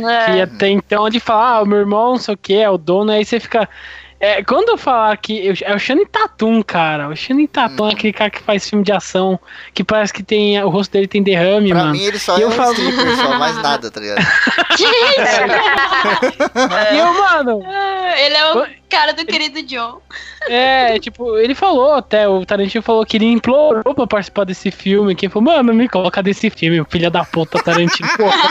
Quem não quer, né? Filme do Tarantino, quem não quer, né?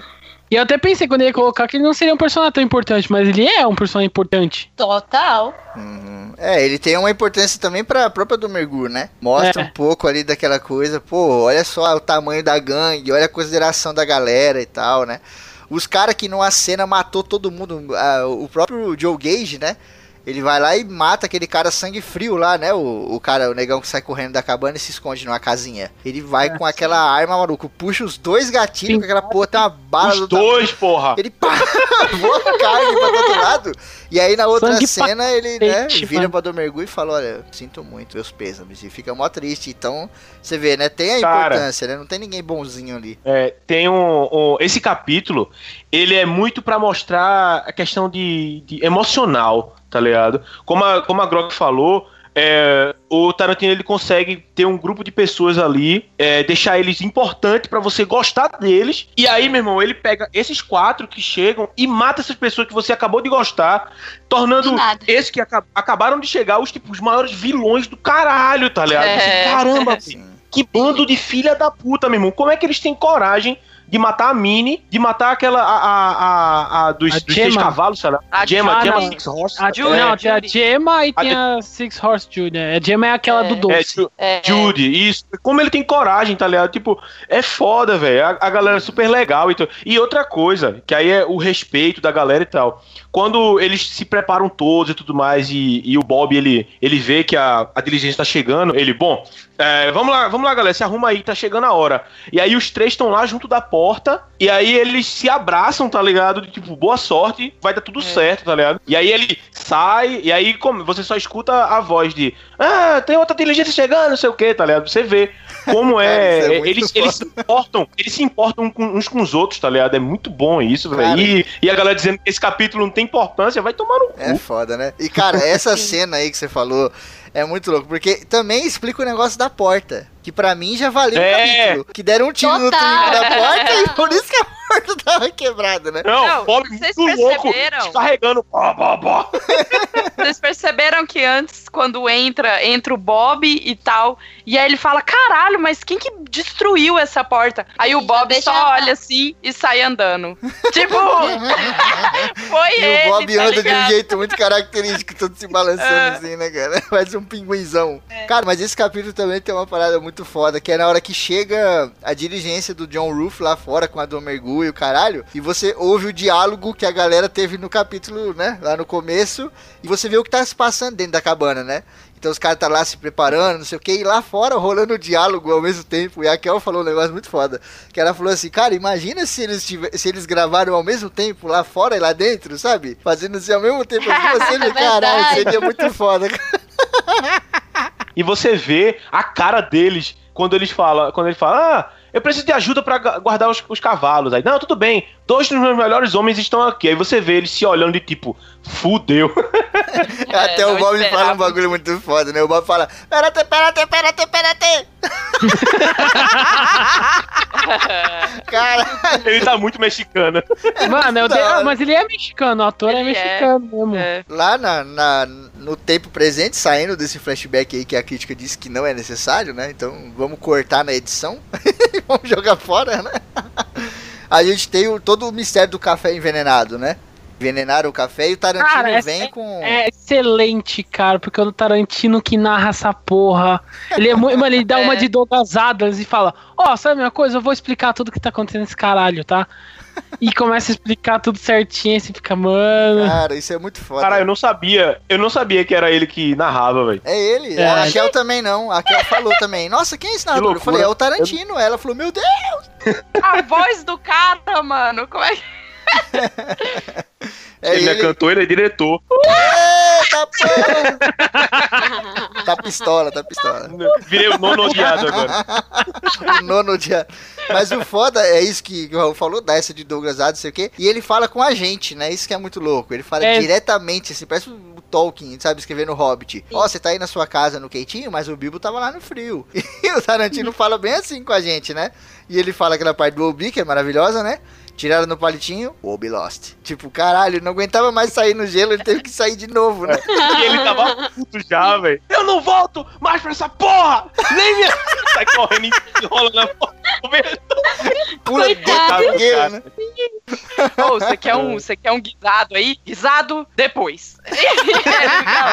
falar. É muito bom, né, cara? E o foda também de, de- de todo esse mistério do café é que a Domergu viu, né?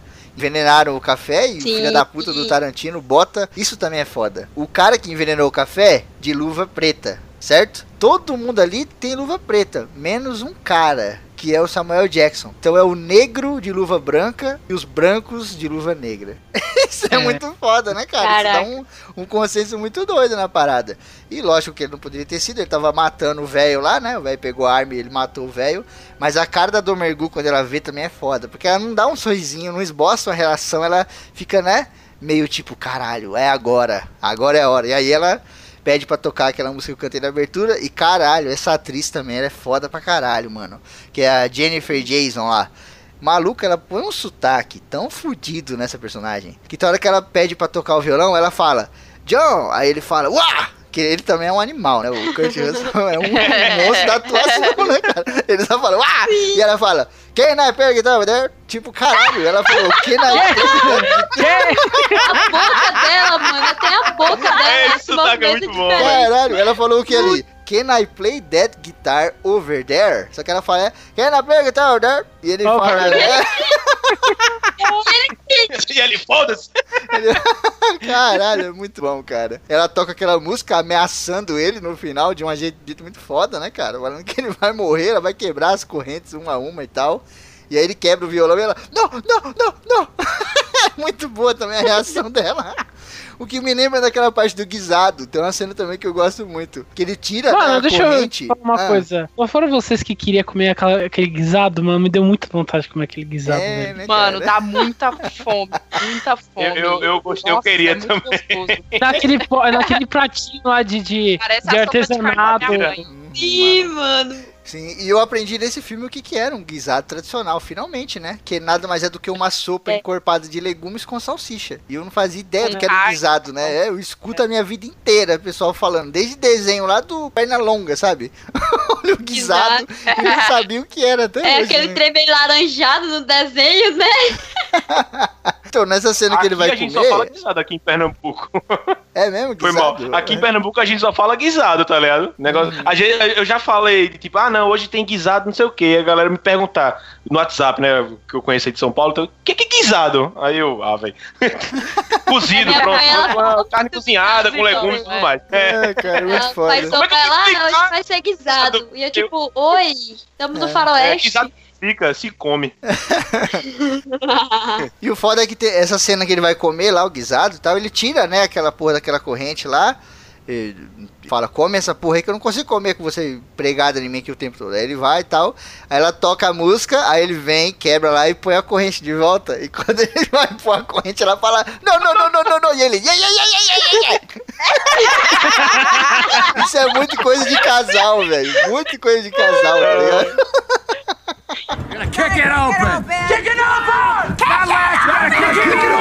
E dá uma pena foda, porque você sabe, pô, Robi, gostava tanto de você. Nossa, cara, é zica, né? É nesse e momento. é quando vira Tarantino também, né? Que Sim. no, no sentido de Suspense cenas foda. escatológicas e bizarras e todo mundo, "É", os caras vomitando. Aí você pensa, não, beleza, vomitou, né? Beleza. Aí eu, aí passa um pouco, vomita de novo. Acho que eles vomitam umas quatro vezes, Aham. mano. Nessa cena, eu vejo muito mais Sam Raimi do que Tarantino. Porque o Sam Raimi tem umas porra de uns vômitos assim, cara, muito bizarro. Tem um filme É. aquele lá, Arraste-me para o Inferno, Aham. uma coisa assim, que tem aquela véia cigana. Sim. Mano, tem uma hora que aquela véia dá uma vomitada na cara da mina, assim. E é, mano, exatamente assim, sabe? E quando eu vi, eu lembrei na hora. Isso aí, velho, é referência das trecheiras Aham. anos 80, Que tá ligado? curte, né? De, de Tá filme de terror. É bem assim, vômito, é, sangue espu- e- e espirrado, é, que- braço quebrando e ras- é, cortando o, o, a- o couro e jorrando sangue, daquele jeito mesmo. Aquele jeito bem artificial, tá ligado? Aham. É, é nesse momento que fica terror mais ainda, né? Porque antes já tava aquela coisa de preparação tal. Aquela, ah, mano, a música que prepara muito essa questão, porque é legal que o Morricone ele fez a música sem saber o que era o filme. Tipo, ele só sabia da ideia. E, mano, eu não sei como eles conseguiram encaixar. O editor Nossa, também é foda pra caramba, Como? Junto com ele. Ele Né? Morricone é Deus. É, ele- E foi o que eu Inclusive, falei no começo. Vai tomar no. É, e foi o que eu falei no, no começo do programa. Todas as partes de terror, as partes mais aterrorizantes, quando mostra o monstro lá fora, né? Que é a nevasca, aquela coisa. Nessa cena que o Raul tá falando também, o Morricone sobe bonito, maluco. E às vezes não tem nem música, só tem aquele toque? Tom, tom, tom, Sim. tom. E é desgraçado, fica batendo lá na sua mente, né? É. é, ele ganhou o primeiro Oscar, por depois de trocentos anos ele conseguiu ganhar. Nossa, E, porra, merecido, né? Uhum. E aí você vê de novo a importância do Tarantino, né? O cara já recebeu aquele puta elogio lá do Bruce Dern, imagina o Morricone, né, cara? Quando sentou os dois assim pra trocar ideia, longe de mídia, longe de câmera, longe de nada, deve ter rolado um obrigado muito gostoso ali, né, cara? Puta que Sim. pariu. É, é foda. E, mano, e aí, aí que começa, foi o que a falou, né? Começa aquele coisa que tu fala o Tarantino de ser, né? Que é, tipo, sangue pra tudo que é lado. Aí, tipo, mano, as porra louquice, você fala, caraca, agora... Porque até então, mano, era muito trabalha, trabalhar suspense, né? Lembrou muito filme italiano de, de diálogo, né? E também filme muito de questão, tipo, Alien, também que é essa coisa de ficar trabalhando um personagem como se fosse naquele lugar preso, né? Então, é, foi, acho que eu até falei, não sei com quem eu falei, que eu falei que foi um dos filmes mais diferentes do Tarantino por causa disso, a coisa de trabalhar o suspense. Por mais que o, o Cães Lugar já tinha feito isso antes, né? Só que ele, como ele intercalava o lugar fora, mostrava os personagens em cada lugar diferente, você não sentia aquela coisa de os personagens ficar presos naquele lugar e não ter como sair. Tinha quebra, tinha uma quebra. Sim, É. sim, tem sempre essa É. parada, né? Mas sei lá, cara, eu vejo nessa cena, eu vejo sim, muito de Tarantino, mas eu vejo aquele esquema, como é que pode dizer? Esse negócio do terror que você tá falando, né, de ser apreensivo, eu vejo muito nos filmes de western também. Tem algumas cenas assim nos filmes de western que a apreensão é tão grande, cara, que eh, te assusta mais, ou melhor, te deixa mais tenso do que no filme de terror, sabe? Quando tá aquela cena clássica dos três caras, um apontando a arma pro outro lá, né? No, no Bad, The É, é Ugly, o Mexican, Mexican O- standoff. Exato, Três né? homens em conflito lá. Isso, esse mesmo. Do The Good, The Bad and The Ugly lá. Exato. Aquilo ali É. te deixa numa Aham. tensão tão desgraçada quanto um filme de terror, de suspense, que você dá aquela. pre- Você prende a respiração, né? Você... E aí você fica, caralho, o que, vai acontecer? E aí só aqueles olhinhos e não sei o que, a mão do cara, Sim. a arma e tal. E puta, cara, isso pra mim é E é- maravilhoso. não, Cara, o Igual Eu Sim. vento, achei que ia fazer. é, o vento no, nesse filme do Oito Dias também é muito foda. O vento nevasca, aquela porra toda. Porque tá o tempo inteiro espreitando fora da cabana. Tem várias cenas que a câmera vai fazendo aquele, aquele travel lá, sei lá como é que chama, o Raul que manja das técnicas aí, que vai vindo assim na diagonal, assim, sabe? Aliás, na horizontal, de um lado pro outro, e vai ter as ripas, né? Das madeiras assim, que é bem espaçado. E lá fora você vê, mano, a neve. E ela quer entrar lá dentro, assim, como se fosse um bicho enfiando a garra, sabe? Querendo puxar alguém. E entra uma lufada pela porta mesmo. Quando eles trancam a porta, fica saindo, mano, neve dos lados, assim, sabe? Como se o bagulho quisesse entrar, Sim. mano. Tipo, vou matar Do, todo dos mundo. espacinhos. É, Sabe- cara. Sabe o que eu acho Sempre- que, que, é, que é foda nesse filme? Que eu não sei que, tipo, se eu só re- reparei nesse, nesse filme e nunca tinha reparado nos outros, ou só ele fez mesmo, sei lá. Mas que eu acho muito foda, tipo, os sons de detalhes, assim. Porque teve. Eu, eu tava assistindo hoje antes de gravar pra relembrar tal. E tem uma hora que eles puxam uma arma de um coldre e, e faz o barulho tão, tão alto couro, e né? detalhado, tá Sim, ligado? sim, Do couro fazer, tipo, sabe? Tipo, Sim. tirando, tirando a arma, assim. Que eu falei, caralho, mano, é um som muito, tipo, limpo e Total. perfeito É pra dos você que acha detalhes, tá ligado? Tipo, que o é Oscar muito de mixagem de som não é importante, olha, ó. A Jéssica falou o que, que é caralho de mixagem de som. Exatamente. É, então, É isso. Nesse eu filme já- tá eu já muito percebi. forte, ele tomando a sopa e eles fazem, tipo... E, e aquilo é, É. alto e eu Sim. foda, sabe? Ó, eu amo. Te faz entrar totalmente dentro do, do, do filme. E, e dá importância pros é. detalhes, né, velho? Demais. Eu percebi essa questão aí, realmente nas armas, tá ligado? Se eu não me engano, em Django tem mais, só que é, é- é muito na, na arma. Em, Agora em Hateful Eight, realmente, ele tá sempre mostrando, quando a câmera dá um giro e tal, sempre tá mostrando a janela, aí você vê aquela imensidão branca indo lá pro fundo. Você tá sempre ouvindo o vento fazendo aquele direto lá, tá ligado? Tem coisinha batendo, fica fora. é, das frestas da, da madeira e tal, neve. As- a câmera, quando faz o giro também, você vê os- as colunas de madeira e tal. E realmente, os sons que tem no fundo estão muito presentes. É, é como a, É. a Grok falou no começo, a questão da, da peça de teatro, velho. É, de você tá realmente lá na plateia e tá ouvindo. Tá numa peça, tá ligado? É, e a questão do movimento também. O movimento nesse filme, gente, é maravilhoso. Porque é aquele negócio, pô, eu tô É, parado dentro de uma cabana, então eu tenho que produzir movimento. A gente tem um diretor muito famoso aí, japonês, cara. Puta, eu esqueci o nome dele agora, mas ele é super famoso aí. Ele fez um monte de filme de samurai da, da Kurosawa? época. Akira. É, o Isso, Kurosawa. acho que é ele mesmo. Ele é Akira exemplo, Kurosawa, é. é, ele é exemplo até hoje desse negócio do movimento, né? As pessoas falam que ninguém nunca trabalhou o movimento quanto ele. Ele põe um cara na frente com o vento na grama e uma casa pegando fogo. E aí tem aquele monte de coisa, sabe? E aí ele põe uma cena onde tá tudo parado, mas tá tipo só a roupa do cara balançando no vento. E aí chama maior atenção pra roupa. foda. E aí você olha na roupa, daqui a pouco o cara tipo tira um pedacinho da roupa e tá o cabo da espada exatamente onde você olhou. Ele fez você olhar ali sem dizer nada, sabe? Então, no Tarantino, nesse filme do Tarantino, ele teve esse problema também. Que ele falou, caralho, eu tô numa casa parada, o tempo inteiro todo mundo ali, e eu tenho que dar movimento. E ele dá movimento na câmera e nas cenas. Porque os caras andam esbarrando e mexendo em tudo, né? Tem hora que ele chama os caras aí, os caras envenenaram o café, né? Aí vai lá, o John Rufo morre, morre o coitado do Obi também, né? E, antes de morrer, o John Rufo dá uma vomitada de sangue na cara da Dormigu pra deixar ela mais animalista do que ela já tava, né? E aí o, o Samuel Jackson fala, ó, todo mundo encosta ali na parede. E aí os caras vêm, e quando vem lá o, o Joe Gage, ele dá uma cabeçada lá num negócio lá que fica mexendo no cenário. E a câmera vai vindo, filmando os caras e o negócio mexendo atrás e dá mó impressão de que, pô, tem um monte de coisa na cena, mas não, tem só um cara andando. tá ligado? É. Mas aquele negócio lá atrás mexendo, as correntes, né? O Joe Gage fica sempre sentado perto das correntes. Quando o John Rufo chega no começo do filme, que ele mexe nas correntes assim, ó, dá aquele movimento, assim, aquela impressão de caralho, tem muita coisa nessa casa, né? Mas não, ali é uma, uma áreazinha de um por um, né, cara? É muito foda. É. E outra, eles estão. Eles estão no bar, aí eles bebem no bar, aí depois.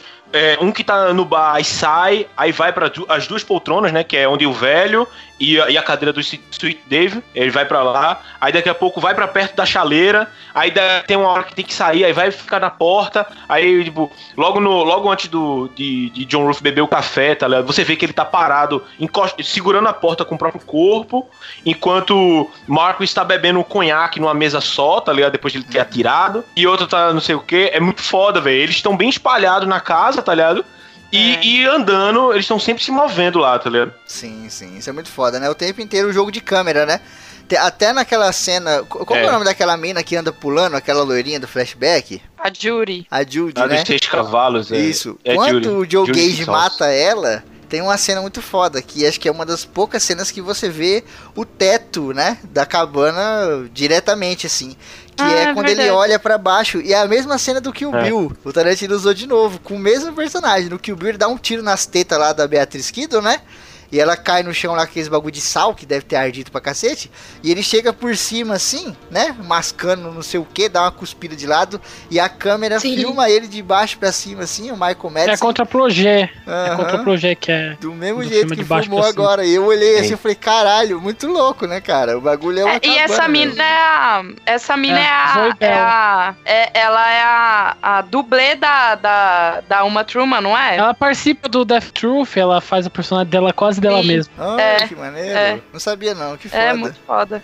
muito bom. É. Aí tem também aquele diálogo lá, os caras tá na parede lá. Novamente a questão do movimento e a interação com o diálogo, com o cenário, né? A hora que o Samuel Jackson fala pros caras, encosta aí e tira daí esse sapato de neve. Os caras mexem no cenário, joga. Tipo, caramba, a casa tá aqui, ela, né? Ela é realmente muito grande, tem coisa pra caralho, muito Uhum. foda. E aí tem aquele diálogo dele com o Senhor Bob, que é maravilhoso, da placa, né? Nossa, o CSI, o CSI Warriors é muito bom, velho. É Puta que foda, pariu, cara. velho. Aham. Me, me inspirou um conto, eu, eu, eu confesso, essa cena me inspirou um conto, que foi o conto da Lanora, né? Quando eu vi, eu falei, cara, eu preciso Ai, escrever achei um bem conto. parecido. É, eu falei, eu, tive, eu tenho que escrever um conto que tenha alguma coisa assim, sabe? Que tenha algum cara morto e ele tem que ser importante pra alguém e a pessoa tem que chegar e, tipo, jogar na cara de todo mundo, assim, sabe? E aí eu escrevi, ficou Nossa. diferente, não tem aquele, aquele mesmo, aquela mesma tensão, né? O, o culpado é um outro que chega no final e etc. Eita, pô, tô, tô dando spoiler do, do conto. Ninguém vai ler, né? Então, Eu não ia ainda não, caralho. Vai tomar. Olha, desde 1930, velho. Febrine dando spoiler desde 1988, dos próprios livros, da própria história. Mas o foda é aquele diálogo, É. né? Que ele fala, tinha uma placa ali, a placa dizia proibido entrar cães e mexicanos, e a Minnie tirou porque ela deixou a entrada de cães, né? E aí ela fala, e agora Não, não, não. você um... Pera, pera, pera, pera. Tá explicando mal, tá explicando mal. Tá Não, explicando eu tô mal. resumindo porque Essa a gente é já muito- falou 10 minutos dessa cena lá no Tarantino versus Scorsese. verdade. Ah, não, né? o, o que eu gosto, ó, o que eu gosto dessa, dessa parte é que, tipo, ele vem, ele vem com toda aquela conversa e você vê que Menix, ele tá atrás, apontando a arma, só que, tipo, ele tá ali, ele nem acredita que ele tá no lado com arma, tá ligado? Uhum. Porque pra ele ele ia se fuder também. Só que aí ele fala, né? Ah, não. Você tá aqui, não é porque você é xerife porra nenhuma, que eu nem acredito nessa merda. Você tá aqui porque você quase bebeu café, tá ligado? Então não foi você que envenenou. Então vem pra cá. Aí ele, beleza. E ele tá lá, você vê a cara dele de que tipo, caralho, o que é que eu faço agora? E aí ele começa, não, olha, é o seguinte, você. é, se você tivesse trabalhando há uns dois anos aqui, você ia ver que ia ter uma, a placa. E sabe o que ela diz? Não pode entrada de cachorro, nem de mexicano. Aí o cara atrás, ele. Uou! Uhul! Ele, É, dá ele, ele, que. Ah, fudeu, tá ligado? E senhor Bob, ele com aquele o olho fechado eternamente, ele tipo, oh crap. Exato. Na hora que É o... foda. Na hora que o Samuel Jackson fala da cadeira também, né? Ele fala assim, você falou que a Minnie e o Sweet Dave foi pra casa da mãe dela e tal, mas ele nunca ia embora sem essa cadeira. E aí ele tira, né, aquele Exato. cobertor de cima da cadeira, tá a mancha de sangue ali, né? Porque o Bob deu uma facada no, no Sweet Dave e tal, ele encostou assim, manchou.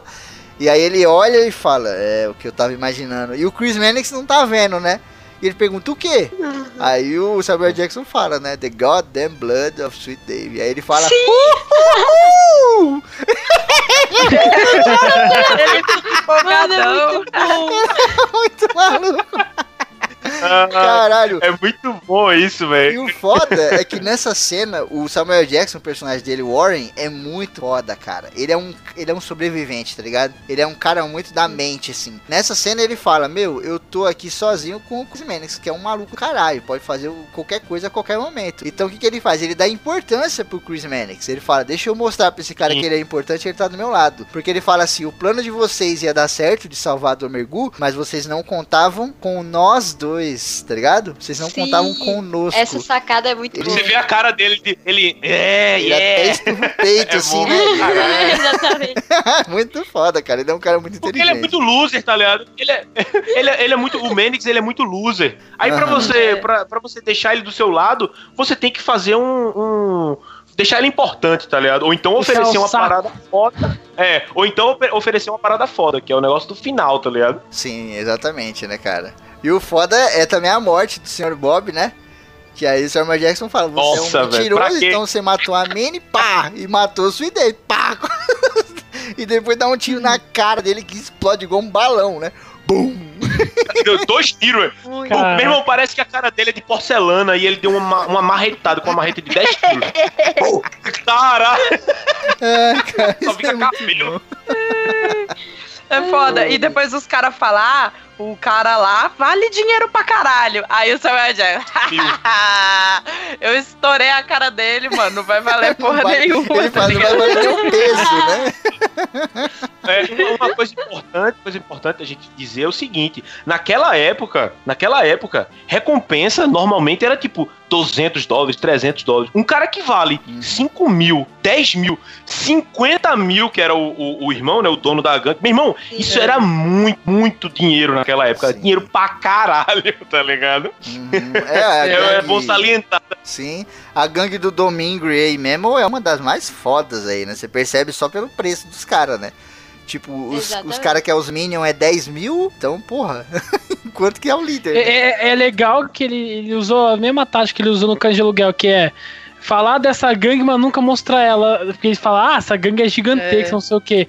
E sempre fala, vai, vou- essa gangue vai chegar aqui, essa, essa gangue vai chegar aqui. Tipo, aí você fica duvidando até, será realmente a gangue vai É, chegar? exatamente. Ou ela tá esperando lá em Red Rock, como eles falaram? Que nem no Cães de é. Aluguel, que, né, que eles não mostram o roubo, né? Aí você fica, tipo, na cabeça, caraca, essa gangue descer, Exato. foda pra caramba. Mas é maneiro, eu gosto, sim. cara. Eu, eu acho que às vezes não precisa mostrar tudo, sabe? Menos é mais, né? É, tem algumas coisas que só dele falar assim você já, você já né, entende e tal.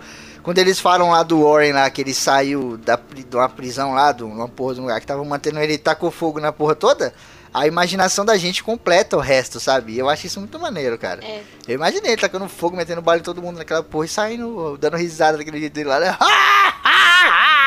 Igual um maluco do E caralho. quando. A gargalhada dele é foda. É, é muito massa. E ele toma um tiro no pau, hein, cara? Quem diria, Samuel Jackson? Como, como que é, né? Depois de. Pulp Fiction, você dá um tiro no ovo de alguém, agora você toma um tiro no saco, né, cara? In my big black junk. Principalmente depois disso. Caralho, e a atuação É. também do Samuel Jackson é foda, que ele dá uns gritos que eu fiquei sentindo, meu Deus céu, que dó! Foi foda. Tô pra caralho. Depois ele fica slow-mo, né, mano? Ele vai falar, ele. "Uh", aí coloca É, a câmera dele. With Muito the bitch. Mas cada vez que ele abre a boca.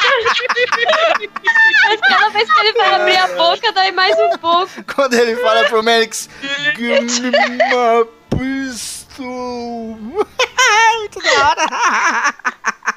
You're gonna kick it, it open. Kick it open. Kick it open. It. Ó, Ai, explica caralho. pessoal, né? Pra quem não sabe, ele tomou um tiro do irmão da Darmagu que tava lá embaixo no. Porra, que tinha até Quem não, explicado. quem não souber isso aí, gente, puta. Se você não viu o filme, não ouça essa porra, caralho. Não, é. Já- A gente falou Agora já ouviu. ó. É, agora já É, fudeu Você tá tudo, avisando né? agora. Agora já. Tem que Agora falar, tem que falar. Essa porra tem que falar, cara. É sobre É o filme, vai ter que dar spoiler, né, É cara? verdade, Raul. E aí ele tá lá embaixo, então o cara, tipo, ele tá vindo tudinho. Aí ele, mano, ele toma, tipo, dá aquela miradinha, né? Tipo, opa, vai dar o tiro e Ele plá, e vai. e quando ele fala, Um uh, say adios to you evils, uma porra assim. É. Você fala, na hora que continua as vozes, você fala, caraca, de onde saiu esse tiro, tá ligado? Aí você, porra, tem um, o cara tá lá embaixo. Sim, Aí cara. fala, muito- cara. Ô, e olha, eu vou te falar. Depois que, na hora que ele toma esse tiro, dá uma merda do caralho, né? Nego atira no Chris Mannix, o Chris Mannix atira no Oswaldo Mowbray lá. Bala pra todo lado. Fica todo fudido, né? O Chris Mannix vai atirar no Joe Gage, mas o Joe Gage fala, ah, enganou o Gun. Tipo, pô, tô desarmado. E ainda vira de costa, né? Tipo, você, futuro xerife, vai matar um cara desarmado pelas costas? E aí o Mannix fala, puta, não posso atirar nesse cara, né, maluco? Então, Não, não, mas não não, tem uma parte, cara, que é muito boa. Que, tipo, eles vão. Quando o cara vai sair lá de baixo, porque ele fala, é, pra negociar, né, com, com o Chris Mannix, porque já que ele é xerife. Não, mano, exatamente, não, não dá nem 5 segundos. Ele abre a, a capota lá do, do sótão, mano, explode a cabeça dele. Aí você, Ih. caralho, mano, ele. Caralho, não, mas calma aí, mano. agora eu vou dar uma de Wild aqui. Você que tá resumindo a cena. É verdade. Primeiro ele fala, você abre a tampa e vai subir quando a gente mandar. Aí o cara, puf, abre a tampa. E você já fala, eita caralho, fudeu, vai dar uma merda foda. Joga pra cá na direção da cama a sua arma. Aí uns dois segundos aí, puf, o cara joga. aí ele fala, joga a segunda. O cara, eu não tenho segunda e tal. Aí o Samuel Jackson massa. fala, ele tem sim a segunda. Joga aí, você tem dois segundos, senão É vai massa que estourar ele, a ele cabeça. vira. é, ele vira pro Menix e fala: ele tem uma segunda arma aí. Sério? Não, ele tem, ele tem. É muito massa, Aí o cara, mano. vou estourar a cabeça do, mergulho, não sei o que. Um, dois, ele, ok, ok. Vem a segunda arma. cara, essa cena é maravilhosa. Tá vendo que né? ele tinha? É, e aí sim, é o que o Raul É. falou acontece. Ele sobe, né? O, o nosso stripper Tatum aí. Sobe lá com as mãos pra cima, olha pra do Sobe mergulho, tirando né? a roupa. E aí ele fala, né? Oi, você tá, você tá bem? Ela fala, tô melhor agora que eu vi sua cara feia. Dá um sorrisinho. Aí, plá! E, e antes de matar, o Tarantino também cria um negócio pra você falar, pô, cara, essa galera realmente são amigos. Que ele dá um sorrisinho com ela e tal, depois dessa brincadeira, e os caras dão risada, né? O Joe Gage dá um sorrisinho assim, tipo, sabe quando você vê duas crianças brincando e você dá um sorrisinho assim, você fala, pô, cara, que legal e tal. Ele dá um sorrisinho assim quando os dois conversam, né? E aí vem a bala, explode a cabeça do maluco na cara dela, né, maluco? Já, puta, cara, aí a pergunta tá tão Ela fica tipo, ali. Não, e aí, e aí tem um negócio foda que você vê, é o, é o único momento em que ela perde a linha, tá ligado? Em que, tipo, de, É, de tudo, de tudo que tá aconteceu, de, né? de, todo, de todos os safanão que ela levou, cotovelada, chute, não sei o que, da galera chama ela de vadia, de filho da puta, e não sei o que. Quando ela, quando tem pedaços do cérebro do irmão dela na cara dela escorrendo, aí, meu velho, aí ela. Ah! Ai, brother! Aí ela fica maluca. É, foda. Que grito que ela começa a dar, hein? Sim, mas ela nunca chora, isso que eu acho foda. Em momento nenhum do filme ela chora. Nessa cena ela dá uns gritos, fica louca lá, não sei o que. Depois o Joe Gage fala, ó, o Samuel Jackson fala, né, Joe Gage, fecha aqui o- essa porra dessa porta. Aí ele fecha lá e quase destrói, né, maluco? O Michael Madsen, pá, dá uma paulada no negócio. Eu falei, vai essa porra, né? ele não fala pro Chris Mannix? Não, ele fala pro Joe Gage. Joe Gage vai lá e fecha e dá uma paulada do caralho no negócio. Que ele depois fala, posso sentar numa cadeira? Porque ele já tá em pé. Aí os caras falam, pode. Aí ele senta naquela mesa que tem uma arma. Mas aí a hora que ele faz isso, ele vira pra ela e fala assim, olha, eu sinto muito, não sei o que. E aí ela baixa a cabeça em tristeza, assim. Primeira vez que você vê ela triste, então realmente tem isso que o Woody falou. Ela foi quebrada é- ali, né, cara? Mas é legal porque Sim. dá um tiro e tipo, todo mundo fica olhando pra cara dele e tipo, ele fala: Pô, o cara deu um tiro nas minhas você queria que eu deixasse ele vivo, mano? Ah, cara, é muito foda, né? E aí tem a porra da cena do acordo lá, né? Deles tentando fazer aquele acordo. O Samuel Jackson tá maluco, né, cara? Porque o nego começa a falar com o Chris Mannix e o Chris Mannix é um louco do caralho. Você fala, não sei o que esperar desse Sim. cara. Não sei se ele é xerife, que porra que ele é. A mina começa a falar, né, pô, você vai levar a galera, vai ganhar uma grana do caralho. E vou te falar, cara, se o Chris Mannix quisesse dinheiro, ele tava milionário. Porque, cara, se ele matasse todo mundo É. ali e não, não tivesse ferido, Sim. obviamente, cara, ele ia ganhar dinheiro demais. Porque um vale Foi Uns 50 80. também. Não, muito mais, Ele porque, ganha, ele, ó. não, ele ganha mais, ele ganha mais de 100. É, Porque, cara. é, o, o, o e o. Joey Gage era, era, era, dava 25, tá ligado? Tinha mais uns três corpos lá que valia 8 mil. O, o cara de 50, ela valia 10, tá ligado? E o próprio Era- Samuel Era Jackson. 100, 100, 100 mil, velho. É, a cabeça do Sim. Warren também tá prêmio. Não, mas eu acho que ele já não tinha guerra. mais. Não, ele não tava Eu acho que ele já mais. Ah, não tava Já mais, não né? tinha mais. Não tava mais, né? Ah, mas, cara, dava uma grana. Ele, era, ele virou oficial e tal. Aham, pô, o É, cara pô. com 100 Ele mil dólares né? naquela época ali, dava pra comprar um estado. Ah. Vamos pra Las. Vegas. Uh! É. Vamos. E aí, Ele, maluco, foi- ele criava Las Vegas. É. E aí o Samuel Jackson pica a bala no Mowbray lá, né? Que é, era um cara assim muito persuasivo. Ele falou: vou atirar nesse aqui logo, porque, né? O maluco é todo educado, não sei o quê.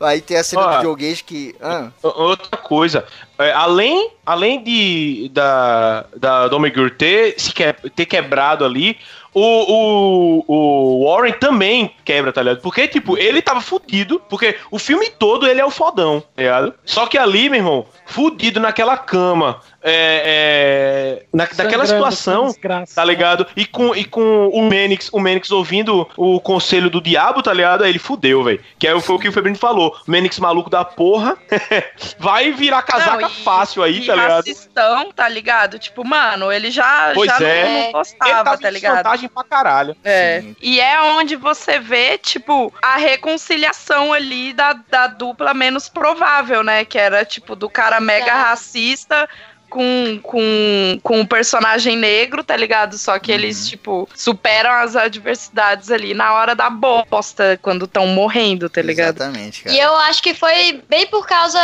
assim, acho que ele não fez merda, no, no, no- virou a casaca, já pelo aquilo que o Febrini falou antes, né, do, do outro capítulo, que o Samuel Jackson deu a importância pra ele, falou que é, eles não contavam com eles dois, e aí eu acho que aquilo foi essencial pra decisão dele. Foi, Sim. com certeza.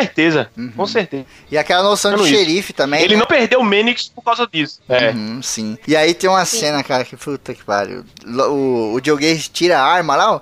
Cagou no pau, né, cara? Você não tira uma arma debaixo da mesa escondido, levanta, chuta a cadeira pra longe pra depois atirar, né?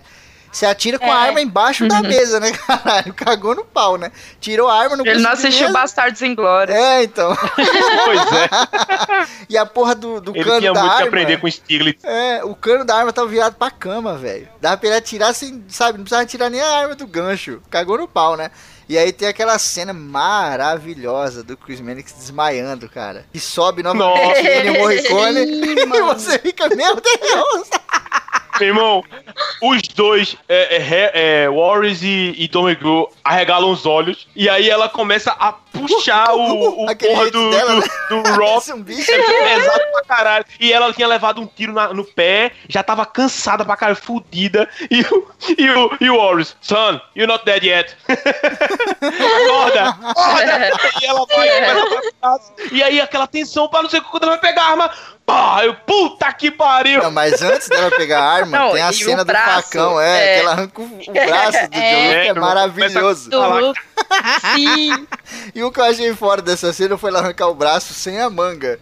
Que realmente é o que aconteceria, né? Se você cortar o braço de alguém e puxar assim, não ia vir a manga junto, igual um desenho animado, né?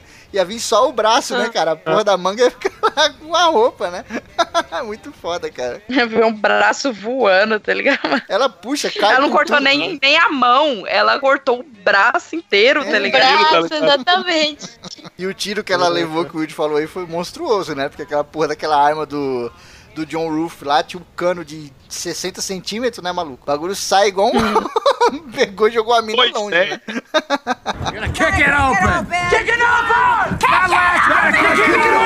O final do filme, vamos falar do final do filme. Eu acho foda pra caralho. Teve muita gente que criticou, eu vi, principalmente na Netflix. Na Netflix também é foda. Pô, vão ver o bagulho e falar, ah, não gostei porque não tinha os Transformers, né? Mas, cara, eu adorei o final, amei o final. E antes da gente falar do final, eu só queria apontar a importância do Bruce Dern lá, que a crítica disse, né, do, do General Smithers, que a crítica disse que foi insignificante. A grande Pra que maioria... crítica que foi? Foi do, foi do G1, não foi? Não, foi do eu G1. acho que Sempre é- essa merda de G1. Acho que é filmes, uma coisa assim, filmes.com, uma porra assim.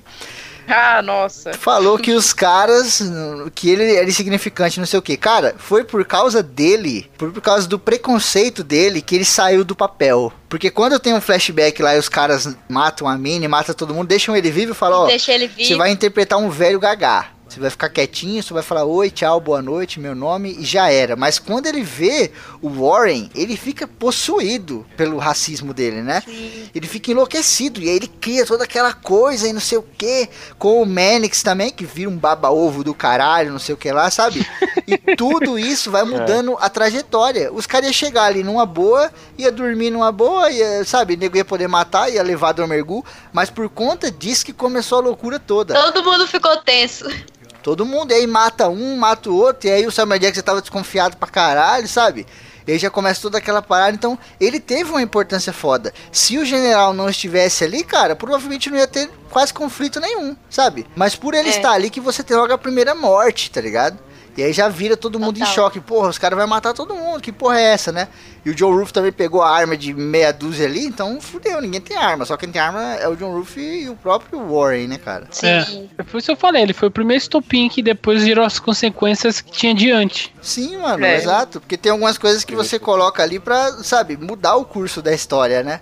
Se não tivesse aquela parada, tipo, foda-se, né, cara? O fato Por isso do- que eu do- falo, cara, a crítica é foda porque o cara tem que analisar, tem cara que tem preguiça de analisar e escreve qualquer bosta porque ele tem que escrever, né? Assisti E aí filme uma vez. E fode, né? E aí fala essas merda aí. Assiste uma vez escrevendo um post sobre outro filme que ele viu semana passada, né? É foda. É. Vamos pro final do filme então, cara. Aquele enforcamento da Domergul, que foi maravilhoso. Me lembrou Nossa, muito uma bruxa, né? Parece uma bruxa, assim, que ela tá sinistra com aquela roupa preta, aquela cara de capeta, A assim. cara dela. É, Parecendo né, a cara? Carrie a estranha. Sem dente. vermelha, é. Cara, toda fodida. E os caras falam, não, vamos enforcar essa filha da puta, porque era o desejo. Vamos honrar. É, e aí você. Esse tem- diálogo, cara, esse diálogo é tão bom, velho. Esse diálogo é tão bom. Puta que pariu, velho. Sim, e aí você tem uma quebra foda do próprio xerife, que é o Manix. E nesse momento ele perde todo o respeito que ele tinha, mesmo tendo feito o que ele fez. Que é justamente o discurso do Oswaldo Mowbray. Que o Oswaldo Mowbray fala: se vem Exatamente. alguém aqui e enforca ela, é justiça de fronteira. E foi exatamente o que eles fizeram. O Mannix não era xerife, ele só seria depois que ele chegasse até Red Rock, né? A porra do Warren era só um caçador de recompensa, então eles não teriam direito nenhum de enforcar a Domergu ali, mesmo ela sendo uma criminosa. Porque é aquele negócio que a Grok falou também. A justiça com paixão não é justiça. E você quer uma justiça com mais paixão do que aquelas? Os caras, não, nós tem que matar. Vingança. Né, porra, foi o último Tem que honrar ele. É, o cara salvou sua vida lá no gelo, não sei o quê. Então, cara, foi uma morte totalmente injusta. Goste vocês que estão ouvindo ou não. É, mas, putz, Foi injusto, foda, mas velho. foi super essencial pro final, né? Não, total, né? Pra revelar também o, o que que eles eram. Que eles não eram os dois heróis, como eles acabaram saindo no Exato. final. Eles eram filho da puta. E uma cena muito legal aí, quando os caras puxam ela, que os caras tão cagados, né, maluco? Sangue, nossa, a mão tudo doída. Os caras dão um nó, acho que é o Samuel Jackson, dá um nó na corda e põe na cama. E a cama dá uma entortada. A primeira vez que eu vi o filme, eu falei, meu Deus, a cama vai quebrar e ela vai cair, tá ligado? E os caras tá fudidos e ela vai matar os dois. Mas aí a cama só dá uma entortadinha e para, né? E eu falei, pô, que foda. Mano, é aquela parte, vendo isso no cinema, é, o pessoal, tipo, mó silêncio do caramba e, tipo, a sua mulher fazendo que barulho agoniante, Ih, cara. Ninguém queria isso, né, cara? Fala a verdade. Ninguém queria que ela morresse, né? Pelo menos não ali na nossa cara, né? Pode botar um- umas letrinhas no final, né? Domergu morreu, obrigado. Mas ninguém É. queria ela morrer. É. Não, mas acho que o se Valeu. fosse uma coisa rápida, Eu queria. tipo, que nem o do irmão dela, que foi um tiro na cara e acabou, beleza. Só que, É. mano, a gente fica vendo, a gente é o espectador vendo junto com eles, os dois sádicos do caralho, vendo, vendo ela se agonizar lá, morrendo aos poucos. Você fala, caralho, Ela mano. tem a morte mais triste, né, velho? Uhum. E- Tipo, e morre mais aberto, re- né, o resto morre, tipo. É, o resto morre, mano, atirou, matou. E ela morre, tipo, se fudendo pra caralho, né, mano? Uhum. E ainda o Samuel, ela fica se debatendo, né? Mexendo os pezinhos assim. Aí o Samuel Jackson fala: Que dança bonita. os caras tava com ódio muito foda. puta, né, mano? Os caras tava. Ele tava com muita raiva, É, velho. né? Mas diga, Will, É, por que, que mas- você acha que ela tinha que Não, morrer ali? Não, eu queria porque, porque pra mim, velho, justamente pra ela ser o motivo, mas. E, e eu fiquei pensando no que. O, o que não disse, tá ligado? Do que ela, ela fez. Eu fiquei pensando nisso, tá ligado? Porra. É, no fim, meu irmão, eles têm que, têm que fazer. E, e, e ela, e ela no final, velho, ela ficou manipulando e tudo mais. Eu não, foda-se, eu queria mesmo que ela morresse. E é, eles tinham que tirar mesmo aquela filha da puta dali e tchau.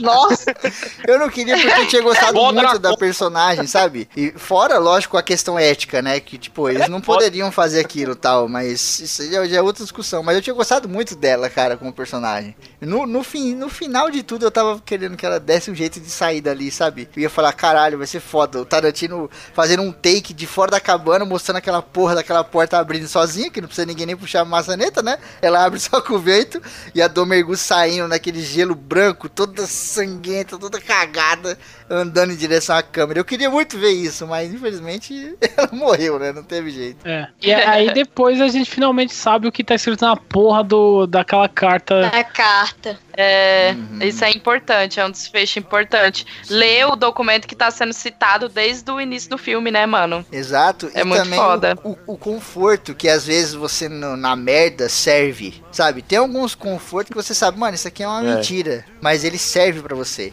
Tanto que os caras leem aquilo, os caras ficam em paz, né? O próprio Manix, depois de ter desmascarado ele, ele, ele elogia a escrita da carta e tal, e fica todo emocionado com ela. E lê com paixão. O cara lê com É. paixão e eles ficam super tranquilos, assim, tipo, puta, agora eu posso morrer porque eu acabei de ler uma carta do Abraham Lincoln.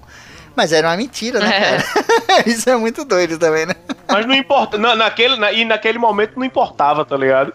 Era só Sim. realmente pela paz, tá ligado? Uhum, exatamente, Foda, né, cara? Foda Pô, eu achei esse final foda pra caralho, muito completo, mano. Não tinha o que fazer. Se Muito, saísse muito. alguém com vida fora do Mergu, eu não ia gostar, tá ligado? então que morra todo mundo. É verdade. É. A Kel, depois que viu, ficou em choque aqui, tá ligado? Falou, meu Deus, preciso fumar um cigarro. Run on for a long time. Sooner or later, gotta cut you down. Sooner or later, gotta cut you down. Go tell that long tongued liar Go and tell that midnight rider. Tell the rambler, the gambler, the backbiter. Tell him that God's gonna cut you down. Tell him that God's gonna cut you down. Tell him that God's gonna cut you down.